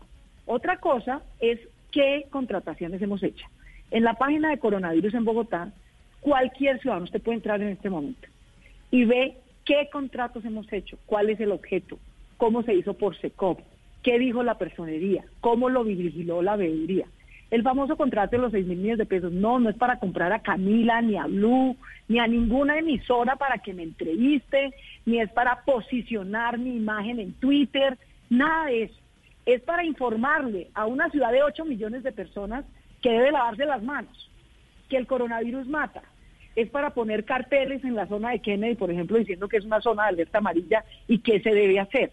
Es para hacer pedagogía sobre una pandemia. Contratos como esos para hacer pedagogía y difusión de los programas de la alcaldía se han hecho en todas las administraciones. ¿Saben cuál es la diferencia de este contrato? Que es el más barato que hemos hecho en ocho años seguidos. Este, el de este año. En otros años se hicieron 20 mil, se hicieron por 15 mil. Este lo hicimos por 6 mil y estrictamente para razones pedagógicas. Pero ya que usted habla de pedagogía, empecemos a hacer pedagogía sobre lo que empieza a pasar desde hoy. Usted se, se la ha jugado por Bogotá 24 horas y pusieron unos horarios para diferentes empresas, es decir, es decir, dependiendo cuál sea el sector de cada una de esas empresas. Cuando se habla, por ejemplo, del sector de, la de las manufacturas, si usted habla eh, de 24 horas, quiere decir, por ejemplo, que hay empresas que podrían estar eh, trabajando de 12 de la noche a 8 de la mañana. Eso significa Bogotá 24 horas y si eso es así, ¿cómo hacérselo rentable a una empresa cuando finalmente las horas de noche son mucho más caras para pagarle a un trabajador que las horas de día?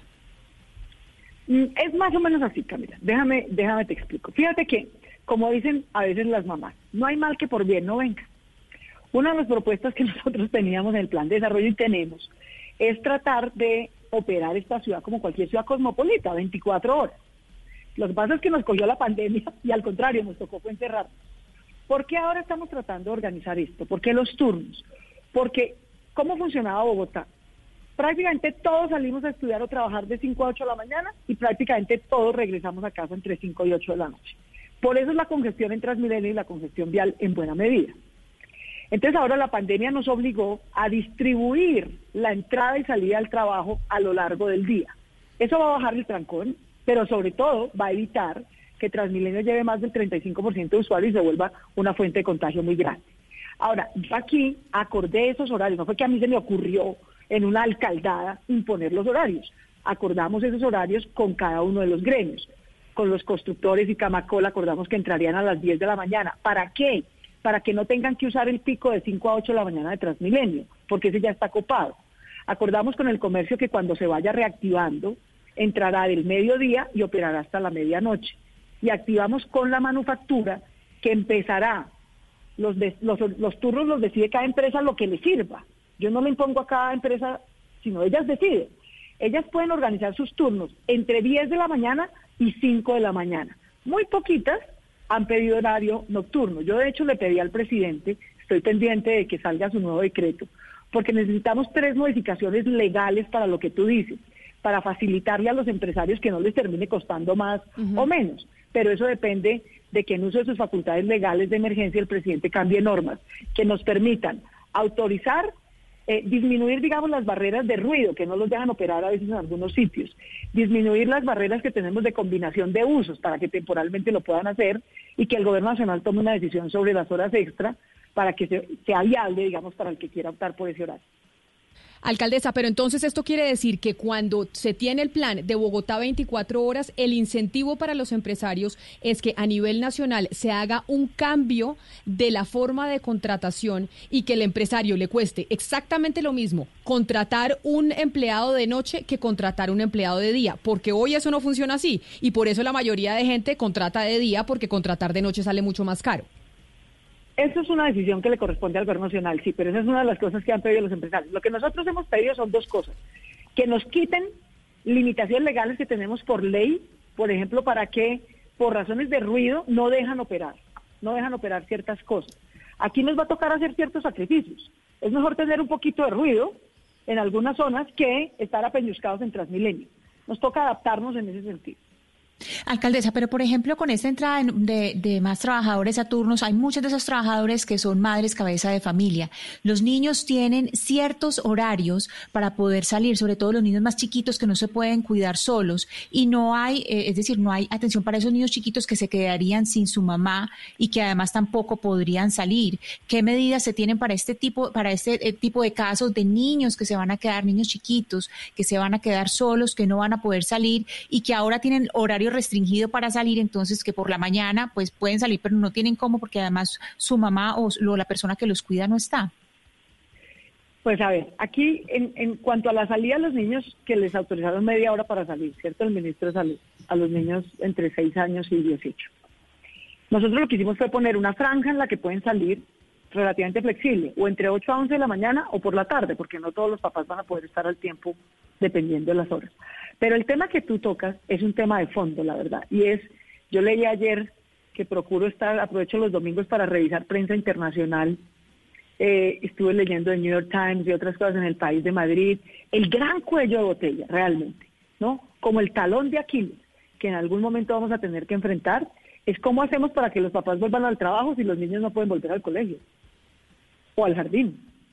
O sea, si tú ves Alemania, por ejemplo, eh, y varios países de Europa están tratando de encontrar un balance entre esas dos cosas, porque de lo contrario, ahí hay una limitante eh, para que realmente se pueda reactivar la economía, y es que alguna alternativa tenemos que encontrar eh, para poder cuidar a los niños que necesitan jardín o para poder rotar a los niños en los colegios, porque de lo contrario, ese se va a volver el trancón real de que se pueda o no reactivar la economía. Me mandan preguntarle los taxistas, alcaldesa, porque hay unos que no están eh, que no están afiliados a las plataformas y que simplemente recogen gente en la calle. ¿Cuándo van a poder volver a trabajar?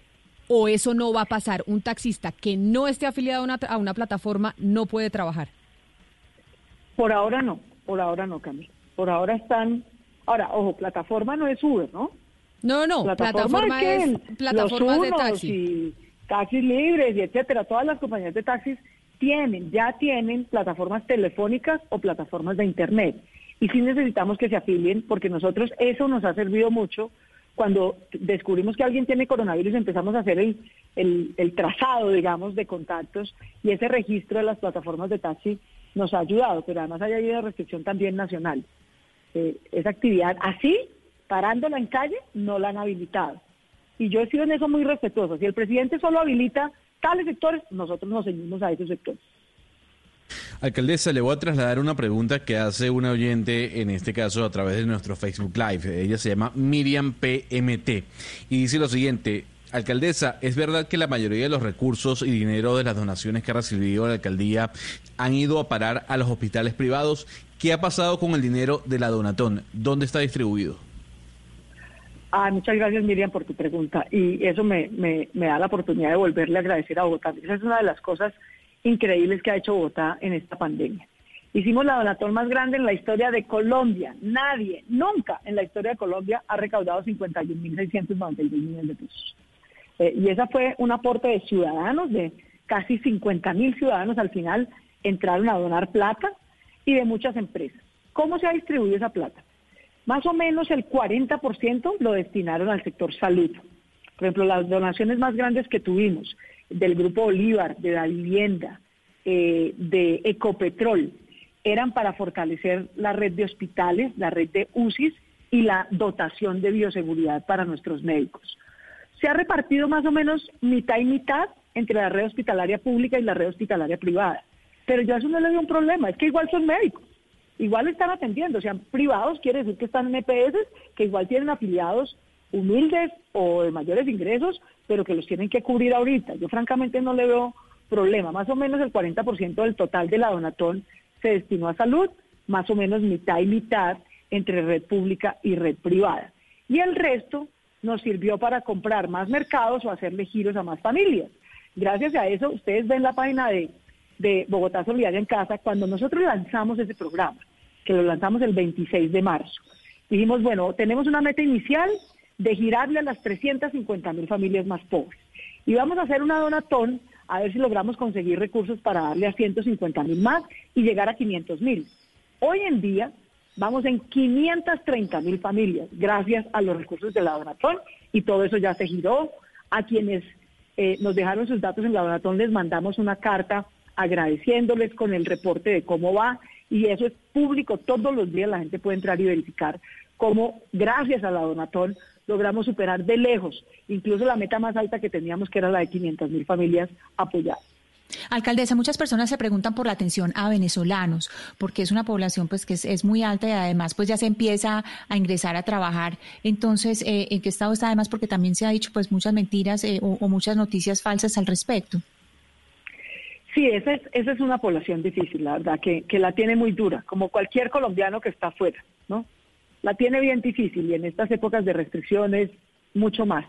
En Bogotá hay cerca de 400 mil eh, migrantes venezolanos. Y nosotros siempre, con pandemia, sin pandemia, siempre los hemos atendido sin mirar su situación de regularización económica, ni de papeles, ni de inmigración. Nosotros nos preguntamos aquí si están de manera legal o ilegal, si su niño necesita un cupo en una escuela, se lo damos, si necesita atención en salud, se la damos, en fin. Y siempre ha sido así. Lo que pasa es que ahorita nos hemos visto un poquito a gatas. Entonces, fue la primera vez que le pedimos ayuda al gobierno nacional, acordamos un programa que se llama Ingreso Solidario para apoyarlos, aunque está prohibido desalojar gente, eh, pues a veces lo sacan, de los pagadiarios lo sacan, y a veces los podemos devolver con la policía y a veces no. Entonces tenemos este programa de arrendamiento solidario, también ACNUR tiene un programa de pago de arrendamiento para apoyarlos para que no los saquen de su vivienda. Eh, tenemos un, paquete, hicimos un paquete eh, de mercados para ellos con el gobierno nacional y lo hemos venido entregando con la Cruz Roja y sin embargo pues siempre hay muchas dificultades. Ahora, nos ha surgido un problema difícil eh, y es que algunos dicen yo me quiero devolver. Le decimos, pero mire, no es seguro en este momento salir de Bogotá, cruzar varios municipios, eh, quédese, pero hay mucha gente que se quiere volver, como muchos colombianos que han llegado. El aeropuerto, por ejemplo, nunca se ha cerrado, porque siguen habiendo, no operación comercial, pero sí vuelos humanitarios de colombianos que dicen, no, si yo la voy a pasar maluco y duro, eh, prefiero estar en mi país con mi familia que aquí afuera. Pero eso es un desafío porque, porque cómo organizar eso, que no corran riesgos, que sí los dejen pasar por la frontera. Yo hablo con mis colegas de Bucaramanga, de Arauca, de Cúcuta, y ellos con razón le dicen a uno, miren, por favor, si no hay cruce seguro por la frontera, no los manden porque terminamos nosotros aquí con un problema peor. Y yo coordino eso todo el tiempo con ellos para que no, no se les genere ni a ellos ni al gobierno nacional un problema peor en frontera. Alcaldesa Claudia López, hay un problema a nivel nacional y es el Congreso de la República. Varios partidos de oposición le han dicho al eh, presidente Iván Duque y también le han dicho a los presidentes de Cámara y Senado que aquí no se está permitiendo hacer control político, que no se está permitiendo hacer un estudio de los decretos que ha emitido el gobierno nacional y que quieren un Congreso presencial. Sin embargo, con sorpresa, cuando empezó eh, a anunciarse un Congreso presencial, su secretario eh, del Interior, sí, el secretario de gobierno, el secretario de gobierno dijo que no sabía cómo iban a hacer en el Congreso de la República para reunirse porque en Bogotá no se podían reunir más de 30 o 50 personas. Entonces, para definir para definir si va a haber o no reuniones en el Congreso de la República, si se va a sesionar de manera presencial o no o semipresencial, eso al final lo va a terminar que, tener, que autorizar Bogotá, lo va a tener que autorizar usted y cuál es su posición frente al tema.